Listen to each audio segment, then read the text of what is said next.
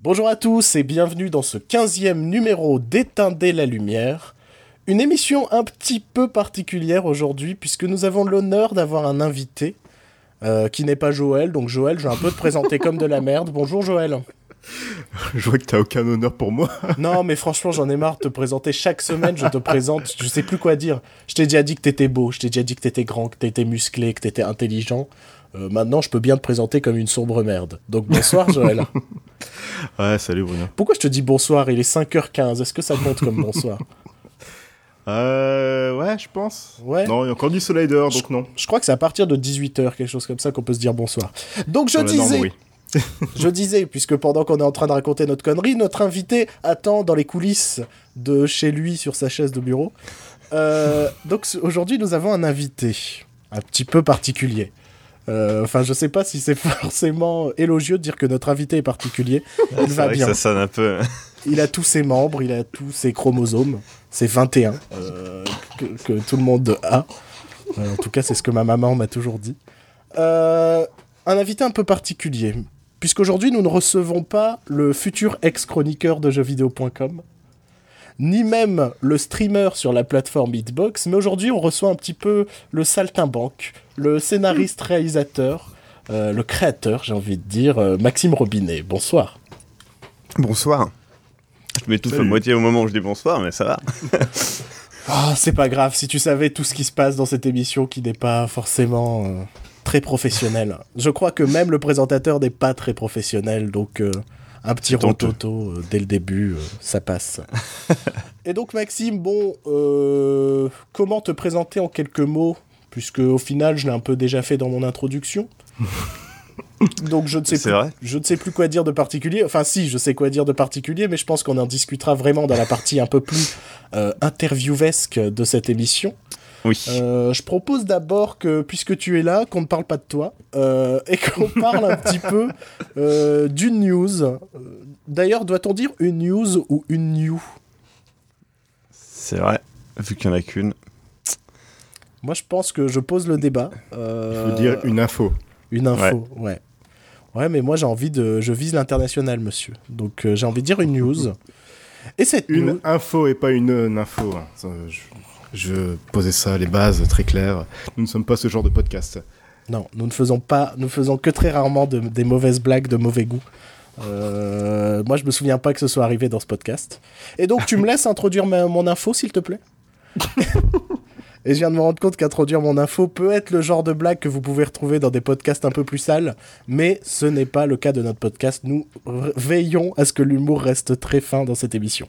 Et donc, cette information, c'est un truc de malade. C'est genre mon acteur préféré qui sort de sa retraite d'un seul coup d'un seul. Et donc cet acteur, c'est Jack Nicholson, qui, après, euh, si je me trompe pas, au moins 7 ans d'absence au cinéma, puisque son dernier film c'était en 2010 par là, c'était une comédie romantique, je crois.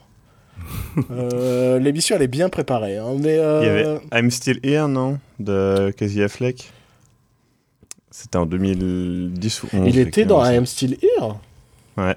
C'est vrai? Oui. Le film sur Bob Dylan?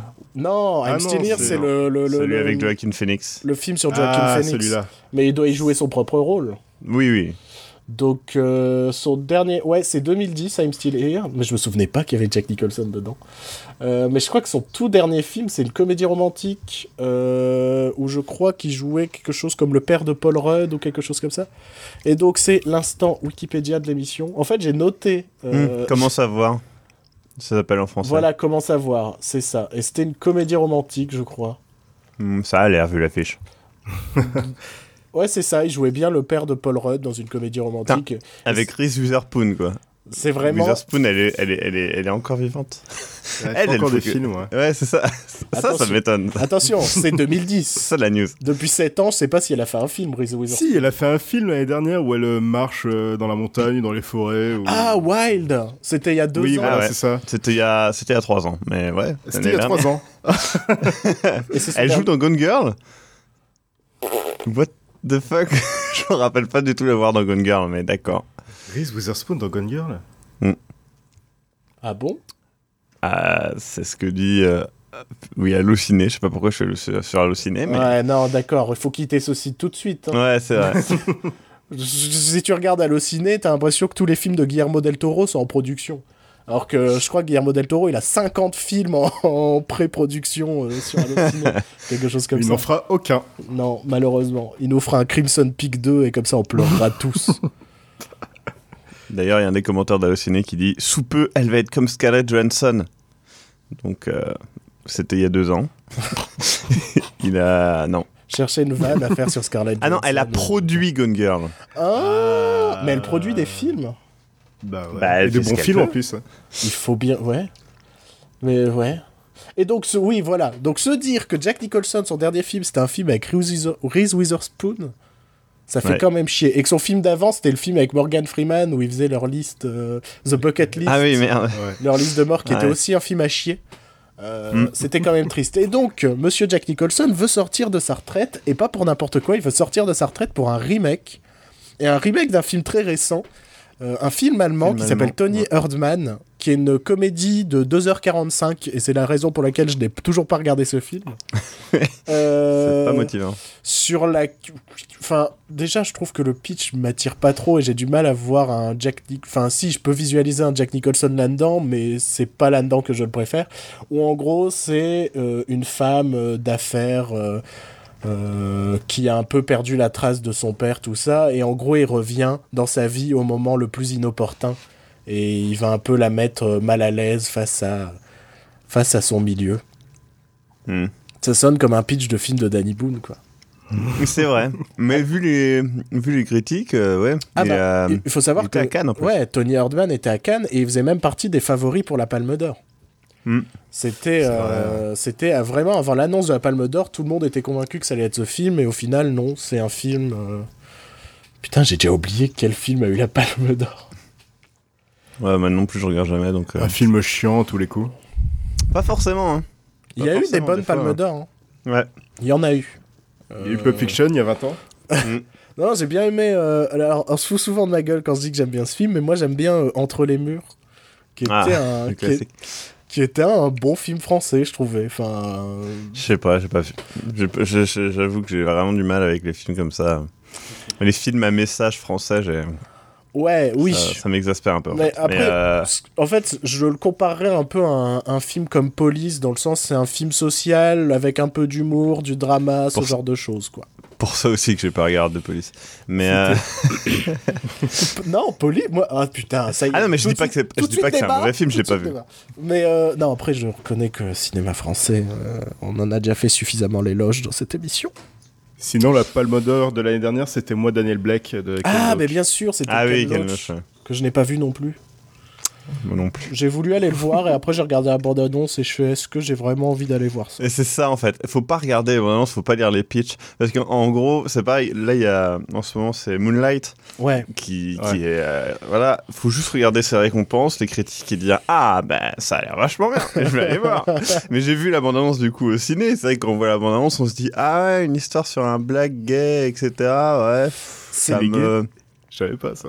ah bah c'est un, peu c'est un peu le thème du film, en fait. Ah, ok d'accord. Mais, euh, euh, mais, du coup voilà et du coup tu fais genre ouais c'est ça peut être bien mais ça me hype pas tu vois. Mm. Alors que j'aurais pas regardé la bande j'y serais directement allé j'aurais découvert bah tant pis pour le thème je m'en fous en fait du thème finalement peu, importe le thème si c'est un bon film. Mais c'est vrai qu'on lit le pitch d'un film des fois on, se fixe quelque chose dans la tête et c'est pas top euh, ce qu'on a dans la tête. Et puis c'est pas c'est pas forcément attirant de se dire je vais aller voir un un drame de deux heures sur un black qui doit euh, vivre avec son homosexualité ouais, dans ça. un milieu qui ne le reconnaît pas forcément et alors que alors que c'est bien c'est vachement enfin ça a l'air en tout cas parce qu'il se prend des putains de notes de ouf. Donc ça a l'air vachement bah, bien. dans les classements américains euh, souvent Moonlight revenait comme le film de l'année euh, l'année dernière. Donc bah, c'est que ça doit être bien quelque part. C'est un des favoris pour les Oscars aussi. Ouais. Il y a lui et La La Land quoi.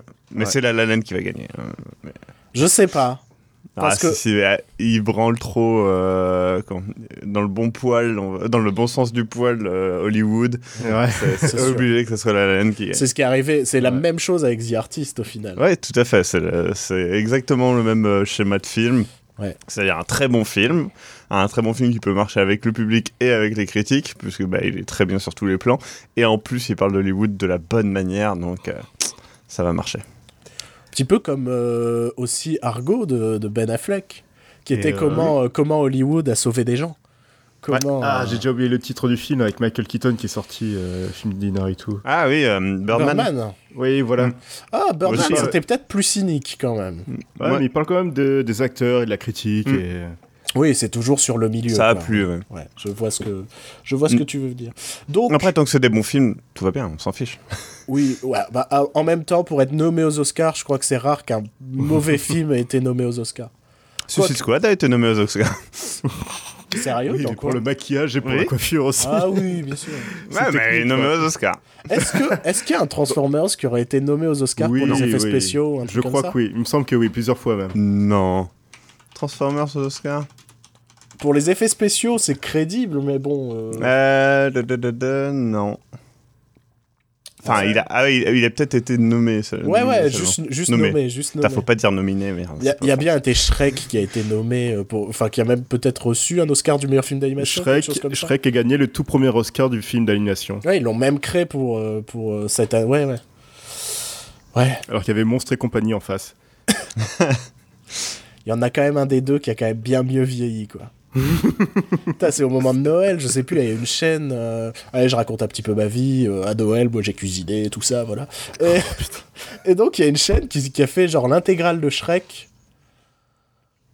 Ça, ça a quand même pas bien vieilli, quoi. Hmm. Ça a quand même. En euh, VF en plus, du coup. Ah bah évidemment. évidemment. Ouais, mais C'est en qui VF, qui fait. Ah, c'est Alain Chabat, non en VF, il y a quand même Alain Chabat. Ouais, Ouais. heureusement qu'il y a un Chabat. En Enfin, de l'autre côté, euh, Bah, c'est Mike. Myers, ça Ouais. Ouais, mais Mike Myers n'a pas fait que du bon dans sa carrière. Alain Chabat non, plus, mais... effectivement. euh, Ouais, oui, Alain Chabat non plus. Non, mais si, mais si t'équilibres, euh, je crois que Mike Myers a quand même fait pas mal de merde. D'ailleurs, regardez Hmm. le, faut regarder le, le- le documentaire qu'a regardé, euh, qu'a réalisé Mike Myers, qui s'appelle Supermensch, Ouais. sur un mec qui était euh, agent de Agent. star, on va dire, Ouais. agent de rocker, de Alice Cooper, de qui a rencontré dans sa vie Janis Joplin, Sylvester Stallone. Enfin, il a rencontré tout le monde dans sa vie, et ce mec-là. euh, a eu une vie de malade et je connais personne qui a eu une vie comme ce mec-là et je comprends que Mike Myers a eu ce désir de faire euh, bah, de faire un film sur un mec qui a été son agent quoi. Hmm. Faut quand même se voilà, c'est l'info dont tout le monde se fout mais regardez ce documentaire, il est vraiment bien, vraiment intéressant et le perso est hyper attachant. C'est pas le producteur hautain quoi. C'est pas euh, la- ouais. Le mec a l'air sympa vraiment dans la vie. Voilà, C'est euh, pas Phil, c'est pas Phil Spector. Quel bel homme, ce Phil Spector. Par contre, je suis en train de me rendre compte que je suis encore sur la page Wikipédia de Reese Witherspoon, donc on va peut-être quitter ça. Parce que j'en ai Ouais. marre de voir la revanche d'une blonde, euh, ce genre de choses. Du coup, le retour de Jack Nicholson. C'est vrai qu'on est parti de ça. Et donc Jack Nicholson qui revient pour Donnie Hardman, euh, j'arrive pas à comprendre en fait. Enfin, est-ce qu'il a vu le film original et qu'il s'est dit ah putain ce serait bien que le que le spectateur lambda américain puisse profiter de ce film et je sais qu'ils vont pas forcément voir les films, enfin qui sortent même très rarement les films étrangers en version sous-titrée et qui sont contre le doublage euh, de manière générale. Et donc, est-ce qu'il s'est dit, ah, j'ai beaucoup aimé ce film, et donc j'aimerais bien participer au remake de ce film-là, comme ça les gens ils vont voir ce film, et c'est cool si le film il est monté, et tout ça Ou est-ce que juste il a besoin de sous Et ça me rendrait Il a, triste. il a peut-être besoin de thunes. hein. Eh, mais ça me rendrait C'est souvent la raison première de sortie de, Ouais. Mais de, sortie de retraite. hein, donc, euh, pourquoi pour Tony, pour Tony Hardman alors? C'est vrai que Tony Hardman, c'est pas un film qui va vendre énormément. Enfin, j'ai du mal. Bah, à- peut-être qu'ils l'ont payé énormément. Ils lui ont proposé un contrat aussi. Donc Oui, euh, là, s'il accepte ce rôle-là, c'est pas genre euh, par gaieté de cœur. Et il faut savoir que bah, celle qui jouera sa fille, c'est Kristen Wiig. qu'on- nous, personnellement, Ah ouais, ouais. on aime bien dans cette émission. Voilà. Ouais. Effectivement, elle est cool. Donc euh, le casting en soi est alléchant et je pense que bah, je pense que je vais déjà regarder le film allemand. Même s'il est 2h45, ça me. Ça fait peur comme ça, mais des fois, ça passe tellement vite. Ouais, mais Qui là... réalise Ah non, le remake, je sais pas qui réalise. J'ai pas, j'ai pas Si checké. c'est Paul Feig, euh, je le jette par la fenêtre. Mm. Attends, je vais. Alors, cette émission est bien préparée. Tony Hardman remake. En même temps, on a plus préparé l'interview que, que les news. Alors, Tony Hardman, on va aller sur Première. Des fois, ils sont sérieux sur Première. Pas toujours, mais des fois.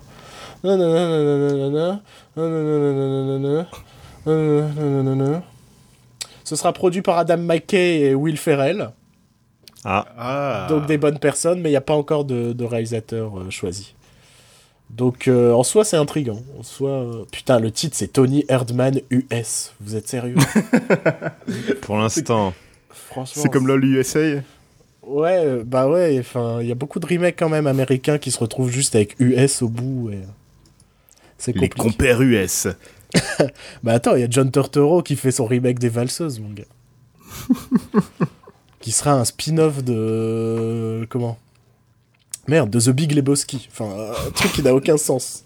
Le remake des Valseuses va être un spin-off de The Big Lebowski, ça n'a pas de sens. Tiens, sinon, on a eu aussi, en termes de remake américain, on a eu euh, la première image d'Intouchable. Ouais. Ouais.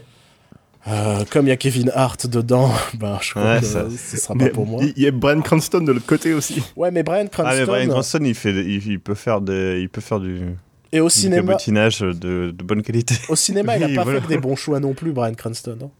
Et puis il est dans Power Rangers aussi. Ouais, c'est ce que Ouais. je suis en train de dire. Il a pas fait que des bons choix euh, en termes de ciné. Brian Cranston, c'est. euh, Mais Power Rangers, c'est par loyauté aussi, vu qu'il a fait des voix. C'est comme ça qu'il a commencé sa carrière. C'est vrai? Ouais. Il faisait des voix dans Power Rangers? Ouais, ouais, ouais. Putain, il, il- il sort vraiment de nul. Enfin, il, il a eu, je pense qu'il a eu une carrière atypique, euh, Brian Cranston. Parce que le mec, il a quand même fait deux séries cultes euh, dans, dans, dans, dans sa carrière, plus euh, un nombre de. Enfin, Ah, il a eu du mal à sortir de la première quand même. hein. Ouais. Mais y a pas, je crois qu'il n'y a pas une seule série américaine où je me fais l'intégrale où je vois pas Brian Cranston à un moment. Il est quand même dans Seinfeld. C'est quand même fou qu'il soit dans Seinfeld, il joue le dentiste. Oui, c'est vrai. Euh, il est dans Why Met Your Mother. Est-ce qu'il est dans Friends Franchement, il y a moyen qu'il soit dans Friends aussi. Donc, euh, Brian Cranston, euh, il a quand même cette carrière improbable. Bon, euh, bon je pense qu'on n'a rien de plus à dire sur Jack Nicholson, étant donné qu'au final, on en a parlé 30 secondes et on a fait 15 minutes, 15 minutes de brodage autour. Quelqu'un a un truc à rajouter? Mars Attack, c'est trop bien. Ok, aucun rapport, merci. Voilà. bah, Jack Nicholson. Ah ouais, d'accord, ok. Et regardez, euh, bah, regardez la filmographie de Jack Nicholson en fait. J'allais dire regardez un film précisément, mais non. Il y en a plein des biens. Et euh, c'est rare de tomber sur. Regardez Vol au-dessus d'un nid de coucou. Je pense que dans notre Ouais. génération, les gens ont pas forcément regardé Vol au-dessus d'un nid de coucou. C'est pas le film qui t'appelle le plus avec Jack Nicholson, et pourtant c'est quand même une sacrée merveille. Voilà. Allez, il est temps qu'on passe au, au plat de résistance. La raison pour laquelle nous avons un invité aujourd'hui. Oh, ça devient tout silencieux et tout gênant. On sent une certaine peur, une certaine crainte des, des questions et de... Non, ça va aller. Moi, je regarde juste mon trilliard de notes que j'ai sur ma feuille et euh, il va falloir que je mette ça en tête, mais... euh, mais... euh, mais ça va aller. La première question, j'ai envie de te poser une question un peu générale Ouais. qui va te permettre de broder un peu sur ta vie. Et j'ai envie de te poser cette question que poserait Laurent Boyer à n'importe lequel de ses invités à l'époque de Fréquence Star. Homme, homme moderne qui fait des références aux années 90. Mais qui êtes-vous, Maxime Robinet? C'est vrai ça. Euh, eh ben, je suis, euh, je suis un vidéaste qui fait des vidéos un peu partout et qui a mille projets en même temps, bordel. Euh, du coup, j'ai, été. Est-ce que je dis j'ai été ou je suis? Ah. Euh, Chroniqueur pour jeuxvideo.com jusqu'à dans 2-3 semaines. Euh, je suis chroniqueur pour Big Geek. .fr. Je suis chro- j'ai été chroniqueur pour euh, d'autres sites aussi, mais euh, et à côté de ça, bon ça c'est mon métier, donc euh, voilà. Et ce que je fais sinon pour pour m'amuser dans la vie, c'est des séries, des web-séries, des courts-métrages et, et divers podcasts, Euh, notamment euh, eh bien là un gros projet qui s'appelle le, Le Seuil de l'étrange, qui est donc une euh, web-série fantastique euh, horrifique qui sortira peut-être en 2018, on l'espère. Euh, et, euh, et sinon, je fais des trucs un petit peu plus débiles comme euh, Monsieur Balèze, notamment, euh, qui est une euh, web série euh, mal dessinée et presque pas animée, euh, qui, qui, qui- sur un homme qui doit rechercher sa moule de compagnie et se venger. D'ailleurs, moi, je suis à deux droits de d'attaquer en justice par rapport à, à cette histoire. Parce Ah que ouais je me souviens que lorsque j'étais en, en terminale, j'ai écrit euh, un conte sur, euh, Ah. sur une moule qui s'appelait Patricia. Et, euh, et j'y trouve des similitudes dans les rencontres et dans les personnages. et, et- et ça, me, ça, ça me heurte. Ça me heurte. Parce que Patricia Lamoule, elle est vraiment dans mon cœur. Et euh, Ah, se rendre compte que quelqu'un d'autre a créé une histoire sur une moule, ça me touche. Personne. C'est trop tard, t'as aucune preuve maintenant. Mais c'est vrai que j'ai aucune preuve. Je crois que j'ai. Oui, j'ai plus le même PC, j'ai plus rien euh, qui prouve c'était que. c'était en quelle année? Ah, c'était. C'était. Bah, c'était. J'étais en terminale. C'était il y a quand? C'était il y a 7 ans. C'était il y a 7 ans. 2010. Ouais, parce que. Ouais, du coup, ça date d'avant. Parce que ça date de 2012, enfin 2000 fin 2011, début 2012, euh, monsieur Balèze. Les- Yes. Les, premières recherches. Yes. yes. Yes. Je vais pouvoir demander des droits quand il y aura des produits dérivés et tout ça. Putain. yes. Et donc, euh, tu as fait une formation de, de, de quoi au départ pour te retrouver vidéaste Euh, comme ça Alors, euh, depuis. En fait, je fais des, des tournages avec des potes depuis, depuis que je suis petit.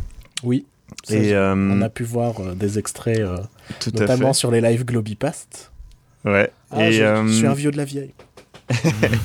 Et du coup, euh, après, en fait, j'ai fait une formation euh, de d'infographiste multimédia spécialisée dans la vidéo. Ouais. Et, euh, et donc, euh, grâce à ça, ça m'a permis surtout, on va dire, d'acquérir des, des méthodes un peu plus pro euh, quant au travail. Euh, Mhm. Après, bon, on va dire que tout ce que j'ai appris sur la vidéo, je le savais déjà. Parce que, enfin, en, en vidéo, en fait, il y a beaucoup de gens qui pensent que faire une formation, ça va les aider à atteindre le- une super qualité et tout. Et non, en vrai, ce qui vous fait atteindre une qualité, c'est l'expérience. Mm. Et c'est, euh, bah, voilà, faire des tournages, faire des. et se casser la gueule plein de fois. Donc, donc comme j'avais déjà fait, on va dire, une dizaine d'années avant, bah, tout, tout, tout s'est passé un peu plus vite pour moi euh, grâce à ça. Et, après, bah, par la suite, j'ai fait, euh, fait diverses vidéos pour euh, bah, voilà, des vidéos commerciales d'entreprise, etc. Et, et puis après, bah, j'ai fait un concours pour. C'était Usul qui faisait une chronique sur jeuxvideo.com qui a fait. fallait refaire le 30, son 3615 Usul. Et du coup, on a gagné ce concours et ça m'a bien motivé à proposer quelque chose à jeuxvideo.com. Et, et voilà. Et c'est comme ça que j'ai été pris. Et euh, le point de départ euh, qui t'a amené à faire ces tournages quand t'étais plus jeune avec tes potes, c'était euh, un Alors- délire ou un vrai désir de proposer quelque chose euh? Alors, trois trucs. Euh, premièrement, en fait, euh, j'avais tendance à fort m'ennuyer euh, dans, dans ma vie de tous les jours. Et euh, l'intérêt de faire des tournages comme ça, c'est que euh, bah, déjà, tu tournes un truc avec tes potes quand ils sont là et tu t'amuses bien. Mais une fois qu'ils sont partis, bah, tu as quelque chose à faire. Parce qu'il faut faire le montage, il faut faire les trucs. Et ça, je trouvais ça vraiment cool. Et donc ça, c'est la première raison. C'est parce que bah, je m'ennuyais.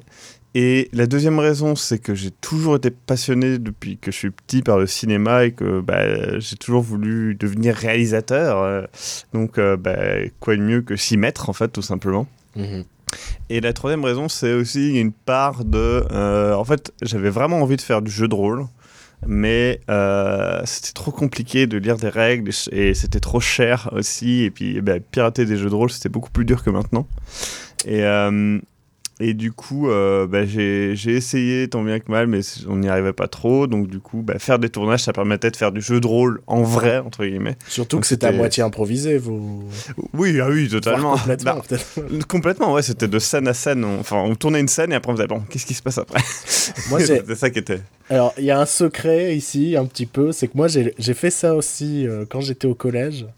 Mais ces vidéos complètement disparues, hein, je, Non je, je l'annonce. Et donc, Joël, il faut que je t'avoue quelque chose. Dans ma vie, j'ai tourné quelque chose dont je ne suis pas fier, qui n'existe plus. Non, j'ai tourné un... Quand j'étais au collège, en fait, j'avais trouvé un, un site fan de Jean-Claude Van Damme. Où, genre, ça mettait tout- toutes les répliques cultes de Jean-Claude Van Damme avec les extraits, tout ça. Et je me souviens Ouais. qu'on avait regardé ça avec un ami et je m'étais dit, ah, ce serait trop marrant qu'on fasse un documentaire euh, sur Jean-Claude Van Damme où on casse ses extraits. Sauf qu'on n'avait pas de partie documentaire de Jean-Claude Van Damme. Et donc, j'ai tourné des vidéos où j'étais Jean-Claude Van Damme. La classe. Donc, quand on... Voilà. Donc, Joël, je t'annonce ça aujourd'hui. Et tu me dis que ça n'existe plus maintenant? Ça n'existe plus. Oh putain. Et j'ai aussi des vidéos de cascade à vélo euh, sur la musique de Star Wars. Parce que quand j'ai fait le montage, c'est les seuls morceaux que j'avais sur mon ordinateur. Oh non Je suis désolé de t'apprendre. C'est dommage. Oh là là Parce que toi, t'as jamais rien tourné de ridicule, peut-être euh, Non. Oh, quel scandale. Non, parce que même à Sextape, j'en suis fier. Ah. En même temps, pour l'avoir vu personnellement, il y a de quoi être fier. Une telle souplesse et un tel élan de générosité. Et pourtant, je suis tout seul dans la vidéo. C'est ça qui est le plus impressionnant. Euh, le truc qui est fort avec euh, Maxime, c'est que lui, il a osé faire des lives où il a diffusé euh, pas Ah bah tout, oui, je- une grosse partie, non, pas tout. une grosse partie quand même de ce que t'as fait, Ouais. et avec aucune honte, quoi. C'était Ah non, non, bah non. Bah, en fait, enfin, je sais pas, c'est c'est des éléments. Enfin, c'est important, en fait, de passer par là. Bah, c'est ça, ça fait ce que tu es aujourd'hui. Donc, euh, ouais. Après, oui, euh, il y en a certaines où je suis plus ou moins fier, tu vois. Euh, McCornish, donc euh, le premier film, enfin, ça s'appelle le film d'action en plus d'ailleurs, pas McCornish. Mais euh, j'en suis. Attends, McCornish, pas la web série qu'on peut trouver sur YouTube, Non, non. je précise. Oui, oui, non, non. Mais L'origine. L'origine, voilà. Mais euh, du coup, ça, bah, voilà, c'est tellement n'importe quoi et c'est tellement.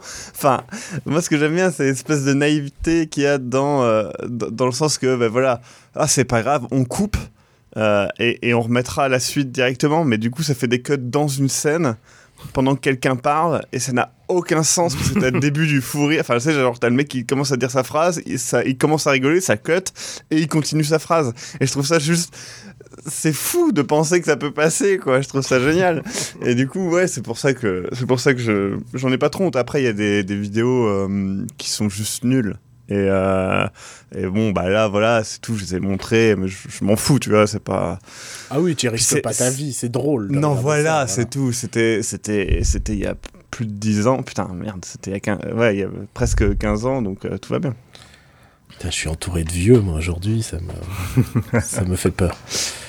Euh, donc, aujourd'hui, enfin, aujourd'hui, ça fait combien de temps maintenant que t'es sur YouTube? Euh, alors, euh, j'ai, enfin, j'ai vraiment commencé euh, sur YouTube en 2012, D'accord. donc, donc ça fait 5 ans, quoi. Et donc, depuis 2012, tu proposes notamment des courts-métrages et notamment une web-série qui s'appelle McCornish, qui, Ouais. pour moi, t'a un peu dévoilé en tant que créateur autre que ce que je voyais sur jeuxvideo.com à l'époque. Oui, forcément, ouais. Et moi, j'aimerais savoir d'où t'es revenu l'idée de revenir à McCornish. Pas l'idée originale de McCornish, mais Ouais. l'idée de te dire Putain, il y avait une connerie qu'on faisait euh, quand on était gosse et j'aimerais bien aujourd'hui refaire du McCornish. Alors, à la base, en fait, j'avais, enfin, j'ai toujours dit, bah, ce serait trop bien de refaire ce qu'on a fait il y a méga longtemps, parce que j'aime pas, enfin, je trouve que, bah, voilà, des fois, tu fais, tu fais une idée et euh, t'avais pas du tout les moyens, pas du tout euh, les épaules, et puis, bah, du coup, ça se casse la gueule. Et je trouve ça dommage de laisser des projets mourir comme ça. Et McCornish, en fait, ce que j'aime bien, c'est il y a une spontanéité dans, dans le truc qui, qui me fait rire. Et, euh, et j'aime bien créer autour de ça. Et on avait envie de faire une web série euh, humoristique. Et on s'est dit, bah, pourquoi réinventer quelque chose et pourquoi pas reprendre tout simplement McCornish vu que bah voilà on l'a on a les personnages c'est rigolo. Ça a plu à pas mal de monde quand on a montré les pendant le live les, anciens. Donc pourquoi pas réessayer de faire ça et voir ce qu'on en tire. Et, euh, et puis c'est venu tout seul en fait. C'est à dire que très rapidement bah, je suis tombé sur enfin j'ai imaginé un personnage qui, parlait avec un fort accent. Et du coup c'est devenu Ramirez euh, et c'est venu très vite en fait. Donc euh, c'est c'est pour ça, c'est-à-dire que au début on en parlait plus en mode ah ça serait rigolo que et en voyant toutes les idées qui venaient, ben, on s'est dit oui autant le faire quoi. Et c'est et c'est dommage parce que maintenant on est obligé d'arrêter plus ou moins, mais euh, mais c'est c'est comme ça. Précise un peu les raisons. Moi, je les connais. Ouais. mais- Bah oui, c'est vrai. Je- je- on arrête parce que euh, bah déjà la première raison c'est euh, l'état d'urgence, l'état d'alerte, je sais plus comment on dit à chaque fois, euh, et qui fait que euh, on, on s'est déjà fait arrêter une fois par la gendarmerie Euh, et quand je dis arrêté par la gendarmerie, il faut voir trois brigades de, de gendarmerie qui ferment l'accès à une montagne, qui font venir un hélicoptère et qui nous braquent avec des fusils d'assaut qui sont en, tenue entière de Kevlar. hein. donc je parle d'une dizaine de personnes qui me braquent avec un fusil d'assaut. Euh, avec- Enfin, ils n'avaient pas un fusil d'assaut qui se partageait, ils avaient chacun le leur. hein. Ou alors un très grand. Oui, un très grand qui tenait. ne bougez pas, sinon on tigre. Roger qui s'apprête à se jeter sur la gâchette pour tirer. Euh, et du force coup, faut euh, avoir pour appuyer sur la gâchette. c'est ça. C'est une escouade Et- avec un bélier, quoi. Mais du coup, euh, comme ça nous est arrivé, ça nous a assez vite euh, refroidi, dirons-nous. Je vois pas pourquoi. Euh, Franchement, je trouve Franchement, petite moi non bite, plus. Petite bite. moi, j'aurais pris ma fausse arme, j'aurais tenté de tirer. Ah bah, franchement, c'est trop drôle parce que t'as ça, t'as ton corps qui te hurle de faire ça. Et une espèce de pulsion de mort qui te dit Allez, vas-y, dialogue, bah, et vas-y, essaye. Piou, Non. piou, tu, vas mourir avec dix- tu vas mourir avec classe. Oui, puis en plus, non, quoi. Je veux dire, tu vas juste te faire défoncer la gueule, tomber dans de la boue, et puis voilà, quoi. Et, euh, et donc, ouais, ça, ça a pas super euh, motivé, euh, on va dire, les tournages en extérieur euh, comme ça. Et aussi, le problème, c'est que euh, bah, c'est quand même une série qui tourne autour de la, malgré tout, de la violence avec des armes. Oui, c'est un Et peu une coup- version comique de euh, un De croisement entre. euh, ouais, pour moi, c'est presque Metal Gear Solid croisé Ouais. avec Commando et MacGyver, enfin un truc. Ouais, c'est ça. C'est et, et, et le problème, c'est qu'on peut pas retirer les armes. En fait, au début, on s'est dit, voilà, on va prendre des, on va faire en fait un, un bond dans le temps, une sorte de, de reboot, euh, enfin de soft reboot, et où en fait, McCormick n'a plus que des armes, euh, tu vois, typées Nerf et trucs comme ça, quoi, qui sont visuellement euh, fausses. Ouais. Sauf qu'en fait, ça ne suffit pas. ça, ça- ça peut, tu peux quand même euh, te faire euh, arrêter à cause de ça, en fait. Euh, tout simplement Ah parce bon que bah, tu, tu fais une. comment? Tu fais un regroupement et du coup ça va déranger des gens et du coup ces gens vont appeler la gendarmerie et la gendarmerie viendra quand même en fait vu que c'est l'état euh, d'urgence alerte là. Et, et du coup ça c'est la merde parce que bah, ça nous offrait aucune possibilité de, manœuvre et la seule possibilité c'était bien évidemment de demander à chaque fois euh, pour pouvoir tourner. Mais c'est pas vraiment possible dans notre euh, dans notre manière de faire puisque bah voilà nous euh, on n'a pas le budget pour dire bah tiens dans six mois on va tourner telle scène et telle scène et puis euh, faut que tout le monde soit là. Non généralement euh, ça se décide le mois avant et encore des fois ça se décide deux semaines avant tu vois. Donc c'est pas vraiment faisable et, et du coup ça s'ajoutant au fait que bah, c'est des tournages qui coûtent malgré tout assez cher et que bah on se avec du recul on se rend compte que bah, comme on a fait plein de choix euh, par rapport à la création qui sont pas forcément les meilleurs c'est-à-dire que bah, voilà comme nous on écrivait on écrivait quelque chose ça nous plaisait et puis ensuite, on, se rendait compte que bah, les, certains, certains éléments n'étaient pas possibles parce que bah, n'avait pas le budget, on n'avait pas le temps, on n'avait pas les gens. Euh, et bah, du coup, on retirait des éléments. Et à la fin, on se retrouvait avec un, quelque chose d'amoindri. On tournait. Et là, avec les problèmes du tournage, c'était encore amoindri. Et au montage, bah, il y avait des trucs qui passaient pas non plus parce que comme on n'avait pas le temps de bien préparer, c'était pas non plus la folie. Et du coup, à la fin, on se retrouvait avec quelque chose qui représentait un quart de ce qu'on avait écrit à la base, quoi. Et c'est super frustrant, en fait. Donc, on s'est dit, bah, plutôt que de faire ça, on va faire des projets, un projet beaucoup plus gros, euh, qui va nous prendre beaucoup plus de temps, mais dont à la fin, on pourra être fier à 100%, et où euh, bah, la création aura été faite de A à Z, et le projet aura été fait de A à Z sans, quasiment, bien évidemment, sans aucune perte. Et ce projet, c'est le seuil de l'étrange. Tout à fait. Euh, bah, c'est bien, la transition est tout tombée. Je voulais parler du seuil de l'étrange. Euh, comment tu résumerais le seuil de l'étrange à quelqu'un qui ne te connaît pas, quelqu'un qui ne sait pas du tout de quoi on parle? Alors, Le Seuil de l'étrange, c'est un une série fantastique. Et quand je dis fantastique, j'entends le, le terme littéraire qui veut dire que en fait, c'est une série qui se situe vraiment à la frontière entre notre monde, le réel, et l'étrange, donc l'inconnu, les peut-être un monstre qui se cache dans l'ombre ou, ou pas, hein, on ne sait pas justement qu'est-ce que c'est qui se cache dans l'ombre. Et donc, en fait, c'est un, un héros, Walter, qui va explorer un petit peu cette frontière ce- et ce seuil de l'étrange, justement. Et donc, euh, ça s'inspire de notamment Twilight Zone, la série La quatrième dimension. Oui. Et mhm. aussi de, bien évidemment, Lovecraft, ou Edgar Allan Poe, ou comment il s'appelle Je viens de perdre son nom. et donc, ouais, c'est vraiment. donc, c'est en noir et blanc. Euh, c'est volontaire. Euh, et euh, ça, c'est basé sur la peur, mais sur une peur qui, qui t'enveloppe doucement, on va dire, plutôt que quelque chose avec des screamers. Hein. C'est vraiment basé sur une angoisse, sur une peur qui monte progressivement. Et ouais, c'est vraiment basé sur l'ambiance. Bah, moi, moi, justement, ce qui me plaît, c'est que tu parles de la, de la quatrième dimension parce que je mhm. trouve que c'est vraiment l'atmosphère qui s'en dégage en termes de, de, mise en scène et euh, de la façon d'amener l'ambiance. Enfin, moi qui aime beaucoup la quatrième dimension, euh, il y a beaucoup d'épisodes qui sont plus ou moins lents. Et euh, c'est ce qu'on voit plus ou moins dans le pilote. C'est quelque chose vraiment. il se passe pas grand chose, on va dire, dans le pilote. C'est histoire de poser vraiment l'ambiance et l'atmosphère. Et il y a quelque chose de, de, très lent et en même temps de pas rassurant c'est tu, tu sais qu'il va arriver quelque chose parce que bah, quand tu regardes la quatrième dimension, tu sais qu'il va se passer quelque chose et qu'à la fin il y aura un twist.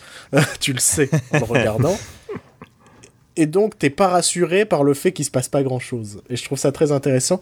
Et aussi, dans la mise en scène, euh, bah, série des années 60 oblige, il y avait beaucoup de, de, reaction shots, les plans sur l'acteur qui réagit. Et c'est ce qu'on retrouve aussi pas mal dans, dans, dans le pilote mm. du, du, Seuil de l'étrange. Euh, mais par rapport à ce pilote, je suppose que la série va être différente. Oui, la série sera, sera très différente. Là, c'était vraiment. Je voulais vraiment donner de l'ambiance. On n'avait pas les moyens de faire plus, euh, tout simplement parce qu'on n'avait pas énormément de temps si on voulait lancer. Euh, en, gros, on voulait vraiment lancer le, le Ulule fin septembre pour pouvoir le terminer vers Halloween et comme ça euh, profiter, on va dire, un petit peu de l'époque d'Halloween qui colle bien avec l'ambiance. Et, euh, et, du coup, on avait écrit à la base un pilote où il y avait quand même plus de gens, mais euh, on s'est dit que ça servait à rien parce que bah, si on fait un pilote et que ce pilote est vraiment l'épisode 1, bah du coup ça va être bizarre quand on a du budget et qu'on peut faire beaucoup mieux et que l'épisode 2 est genre sort deux ou trois ans après et vachement mieux. Tu te dis pourquoi Donc on s'est dit voilà, on va faire un pilote qui est vraiment basé sur l'ambiance, euh, faire transmettre en fait ce que ce que nous on imagine comme ambiance et comme euh, comme euh, sentiment de peur, enfin plutôt d'angoisse que de peur d'ailleurs. Et et donc voilà, donc ouais, la série sera. Déjà, les épisodes seront vachement plus longs, puisque ce sera des épisodes de 15-20 minutes. Il y aura des dialogues et euh, tout ne sera pas euh, basé. Enfin, il y aura vachement plus de justification euh, des des choix du personnage. Je n'entends par là que dans le pilote, euh, le personnage fait un peu genre les pires choix du monde euh, et, euh, et c'est pas très justifié. C'est-à-dire que bah, voilà, il est, il est perdu au milieu de nulle part, il se retourne, il voit une, une lumière, il y va. Bon, admettons. mais ensuite, une fois qu'il arrive, il y a une porte ouverte, il rentre quoi. Le mec, il en a rien à foutre, il voit une silhouette, il y va. Voilà. C'était c'était écrit de manière très linéaire. Il n'y avait pas d'autre volonté derrière. et c'est pareil dans le pilote, il y a directement à la fin quand même l'arrivée de justement de l'étrange. Euh, et ça, dans la série, ça va mettre beaucoup plus de temps à arriver. Ça sera pas dans le pilote, quoi. Ça va être une série très feuilletonnante. Euh, ça va être vraiment euh, les épisodes se suivent presque fin fin à début quoi c'est mmh, donc donc ça sera vraiment un, long, un long film quoi Ouais, voilà. Euh, après, c'est, je dis pas que, hop, pas de, de temps en temps des petites ellipses euh, de quelques jours ou semaines ou des trucs comme ça, mais ouais, ça se suit, euh, enfin, comme les séries Netflix, j'ai envie de dire, pour reprendre l'exemple, mais voilà, ça se suit vraiment d'épisode en épisode. Donc pour, ce, pour, ce, pour cette série, tu as fait un, un, crowdfunding, un financement participatif, pour lequel tu as récolté 24 386 euros. Tout à fait. Je suis allé contrôler tout à l'heure et je me suis dit, si tu as envie un peu plus de te la péter, sache que 24 386 euros, c'est égal à 261 673 dinars marocains. Eh ben. Et j'irai même plus loin en disant que c'est égal à 842 62 520 rials iraniens. Ah, ben comme quoi, je peux aller en, Iran. En Iran, alors millionnaire. Voilà, c'est quand même la classe. À la limite du milliardaire. voilà, j'ai fait des petites recherches. Euh, L'Iran en ce moment, c'est the place to be. Bah oui, clairement. Moi, je pense qu'il faut investir. Ouais. si j'ai un plan, c'est investissez en Iran. C'est ça. C'est le pense que bon plan. Là, avec la fermeture des frontières euh, américaines, tout ça, Ouais. ça va être sympa. Ça va être vachement bien. ouais. Ça va être les bons endroits pour aller vivre. Euh, C'est marrant, En tiens. plus, t'as t'as pas le droit de danser en Iran, je crois. C'est vrai? Il y a- eu une histoire assez drôle. C'est euh, il y a un gif qui est sorti sur un gif comme vous voulez, euh, qui est sorti sur Reddit euh, d'un mec en fait en Iran qui danse et il y a pas mal de gens qui dansent autour de lui. On voit que tout le monde est super heureux. Et en fait, ce mec-là, il a il a filmé ça. Sauf que forcément ça a buzzé. Et en fait, c'est un, un touriste américain, je crois, ou anglais, qui est allé en Iran. Et, en fait, il faut savoir que c'est interdit de danser. Et du coup, le lendemain, le lendemain il s'est fait arrêter par la police iranienne. Et euh, du coup, ils lui ont, dit- ils lui ont pris son, pa- son passeport et tout. Et en lui disant, non mais, euh, enfin, on vous le rend. Mais par contre, euh, vous jurez de ne plus jamais danser. et du coup, c'est... Enfin, en Iran, en tout cas. Et du coup, comment? Il a dû promettre qu'il ne danserait plus jamais. Et il a dit l'Iran, c'est un... les gens sont cool, mais c'est un pays. euh, Enfin, c'est voilà, pas, c'est pas un super pays, mais les gens sont cool. Moi, Il y a j'ai trop moyen de faire un remake de Dirty Dancing en Iran. Ouais. Bah oui, c'est ça. moi, j'ai vu la version iranienne de La La Land, c'était décevant. Ah. Euh, Franchement, euh, ça danse pas, ça chante pas. euh. Ah, je pense qu'il chante hein, euh, bah, Est-ce que dans les, les Iraniens mosquées. chantent Moi, je pense qu'il faut poser les bonnes Bah, questions. Je pense que la chanson, il y a peut-être que des chansons religieuses par contre. Mm.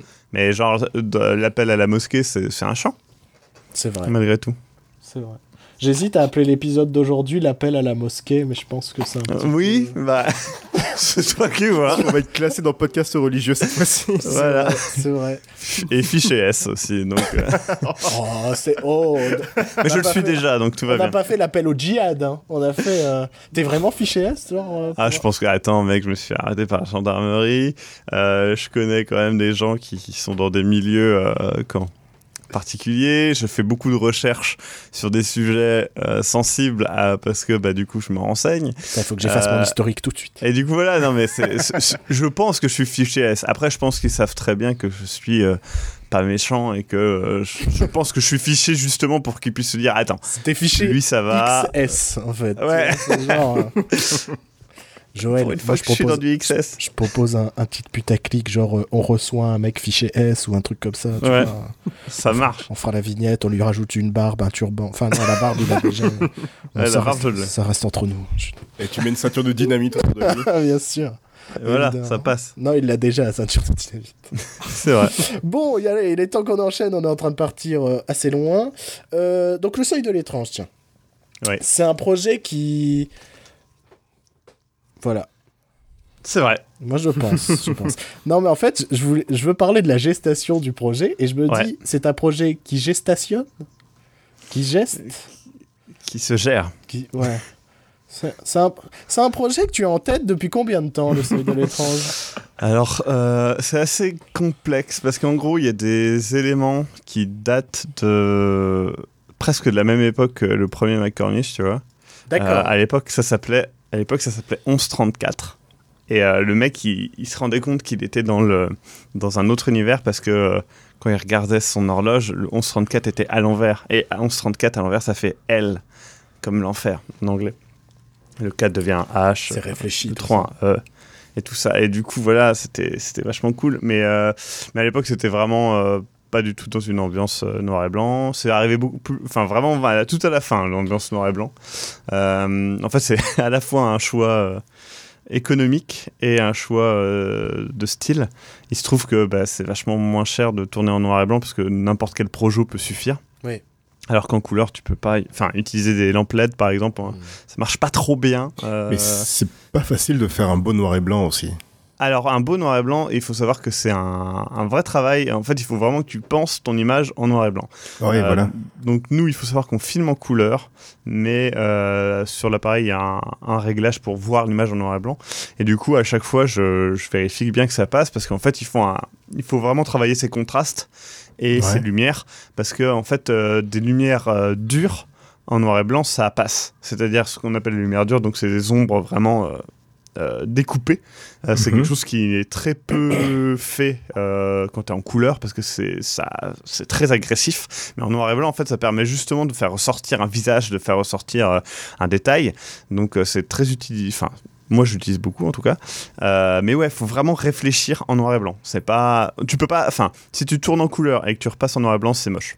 Ouais. Je crois Ça- que le, le pire noir et blanc que j'ai vu, c'est euh, Nebraska d'Alexander Payne, où tu sens que tout le film a été filmé en couleur, et je crois qu'il s'est dit, ah, le film, il a pas assez de gueule, ou il est pas forcément très joli, et donc, ce qui fait que le film est gris, plutôt que noir. C'est ça en fait, ouais. Euh, le comment Enfin, c'est très, c'est c'est très chaud parce qu'en fait, le noir et blanc supprime. Au moment où tu mets du noir et blanc, ça supprime les contrastes. En fait, ça aplatit ton image genre direct parce que ben voilà, les couleurs aident à la au volume. Et du coup, faut que tu recrées toi-même les volumes. Et ça se fait au tournage. Tu peux pas, enfin, en post-prod, tu peux augmenter les contrastes, mais ça va pas, ça va pas sauver ton, ton film, quoi. Donc, euh, et puis c'est pareil, les, les, qui ont vraiment joué sur les, les volumes par euh, bah, positif et négatif, quoi. Tu peux pas faire autre chose. Alors qu'avec la couleur, tu peux simplement, bah, Enfin, ça se voit en fait les volumes, tout simplement. Et parce que bah, tu sais que plus c'est plus en arrière-plan, plus ça va être euh, moins contrasté, et plus c'est devant, plus ça va être contrasté, des choses comme ça. Mais ouais, ça marche pas en noir et blanc ça. Donc euh, ouais, c'est faut vraiment réfléchir. Mais du coup, oui, le projet a démarré il y a il y a assez longtemps et c'est devenu vraiment un projet euh, en 2014 euh, où c'est vraiment devenu voilà on va faire quelque chose comme ça. Mais le projet au début c'était devenu une série fantastique humoristique où en fait le, le héros était un inspecteur un petit peu euh, un petit peu neuneux et, euh, et c'était Eric. Et et en fait en le faisant je me suis dit oui mais enfin pour une fois on peut avoir les moyens de faire quelque chose de sérieux. Et qui fait vraiment une bonne ambiance un bon univers comme on aimerait voir. Donc pourquoi pas le tenter et le faire quoi. C'est marrant parce que tu dis comme on l'aimerait voir, et j'aimerais connaître ta vision actuelle sur le, euh, le, le, le fantastique slash horreur euh, au cinéma et à la télévision aujourd'hui. Je trouve que c'est Alors- quelque chose qui s'est un peu détérioré. Tout à fait. En fait, c'est vrai que quand tu regardes des films, enfin une série comme bah, Twin Peaks par exemple, Ouais.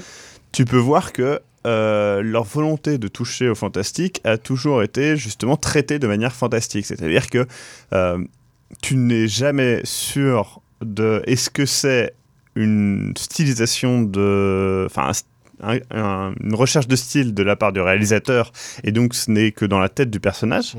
ou bien est-ce que c'est vraiment les personnages qui deviennent fous? Ou bien est-ce que non en fait il y a vraiment un autre monde euh, voilà caché euh, dans la forêt Twin Peaks. Euh, et ça je trouve ça vraiment enfin c'est essentiel en fait Le doute, cette Et notion de doute voilà. pour le spectateur. c'est ça, c'est ça qui est super important. Après, une fois que, une fois que t'as passé le cap, euh, pas grave. Dans Twin Peaks, il passe le cap et c'est pas grave. Mais dans, quand, à l'heure actuelle, t'as- il y a plein de gens qui me disent ah bah t'as Supernatural euh, qui est fantastique et je suis pas vraiment d'accord parce que Supernatural c'est pas fantastique, c'est c'est carrément du, c'est carrément du merveilleux en littéraire. Enfin c'est voilà, il y a des monstres, c'est des sûr. créatures, oui. Mais voilà. Après, oui, il y a un côté angoisse, et ça, euh, enfin, j'ai regardé que quelques épisodes de la saison 1, il faut que je continue, c'est, assez prometteur, donc je pense que c'est pas mal, mais ça n'a rien à voir avec le fantastique, c'est, de l'horreur pure, en fait. Il n'y a pas de doute là-dedans, quoi, ou très peu. Et, et après, dans les films, bah, l'année dernière, il y a quand même euh, The Witch, qui est quand même, pour moi, un des meilleurs films fantastiques qui soit. Euh, Et du coup, il était vraiment super. Qui a une esthétique très. euh, je sais pas comment étaient les conditions de tournage. Ah putain, euh, ça devait être chaud. Ça m'a rappelé Barry Lyndon. J'ai l'impression qu'il y a beaucoup de lumière naturelle et Ouais. beaucoup de. Ce qui donne. Enfin, c'est vraiment un des plus beaux films d'horreur que j'ai vu. Il est Il est- super, il est mais. sublime, euh, visuel. Et enfin, rien que d'en parler, ça me donne des frissons de putain, qu'est-ce que c'était cool, quoi. Et ils ont réussi à faire quelque chose de sublime. Et, euh, et voilà. Et en même temps, t'as peur, mais t'as la peur dans ce film est vraiment agréable, en fait. C'est pas. c'est pas du jumpscare.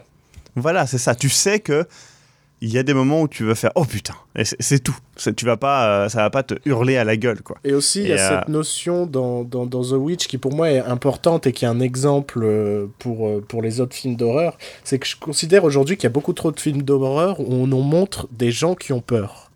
Et Mm. c'est pas le spectateur qui a peur. Tu prends un Paranormal Activity, il y a une poêle qui tombe. Vrai. Spectateur, tu vois une poêle qui tombe.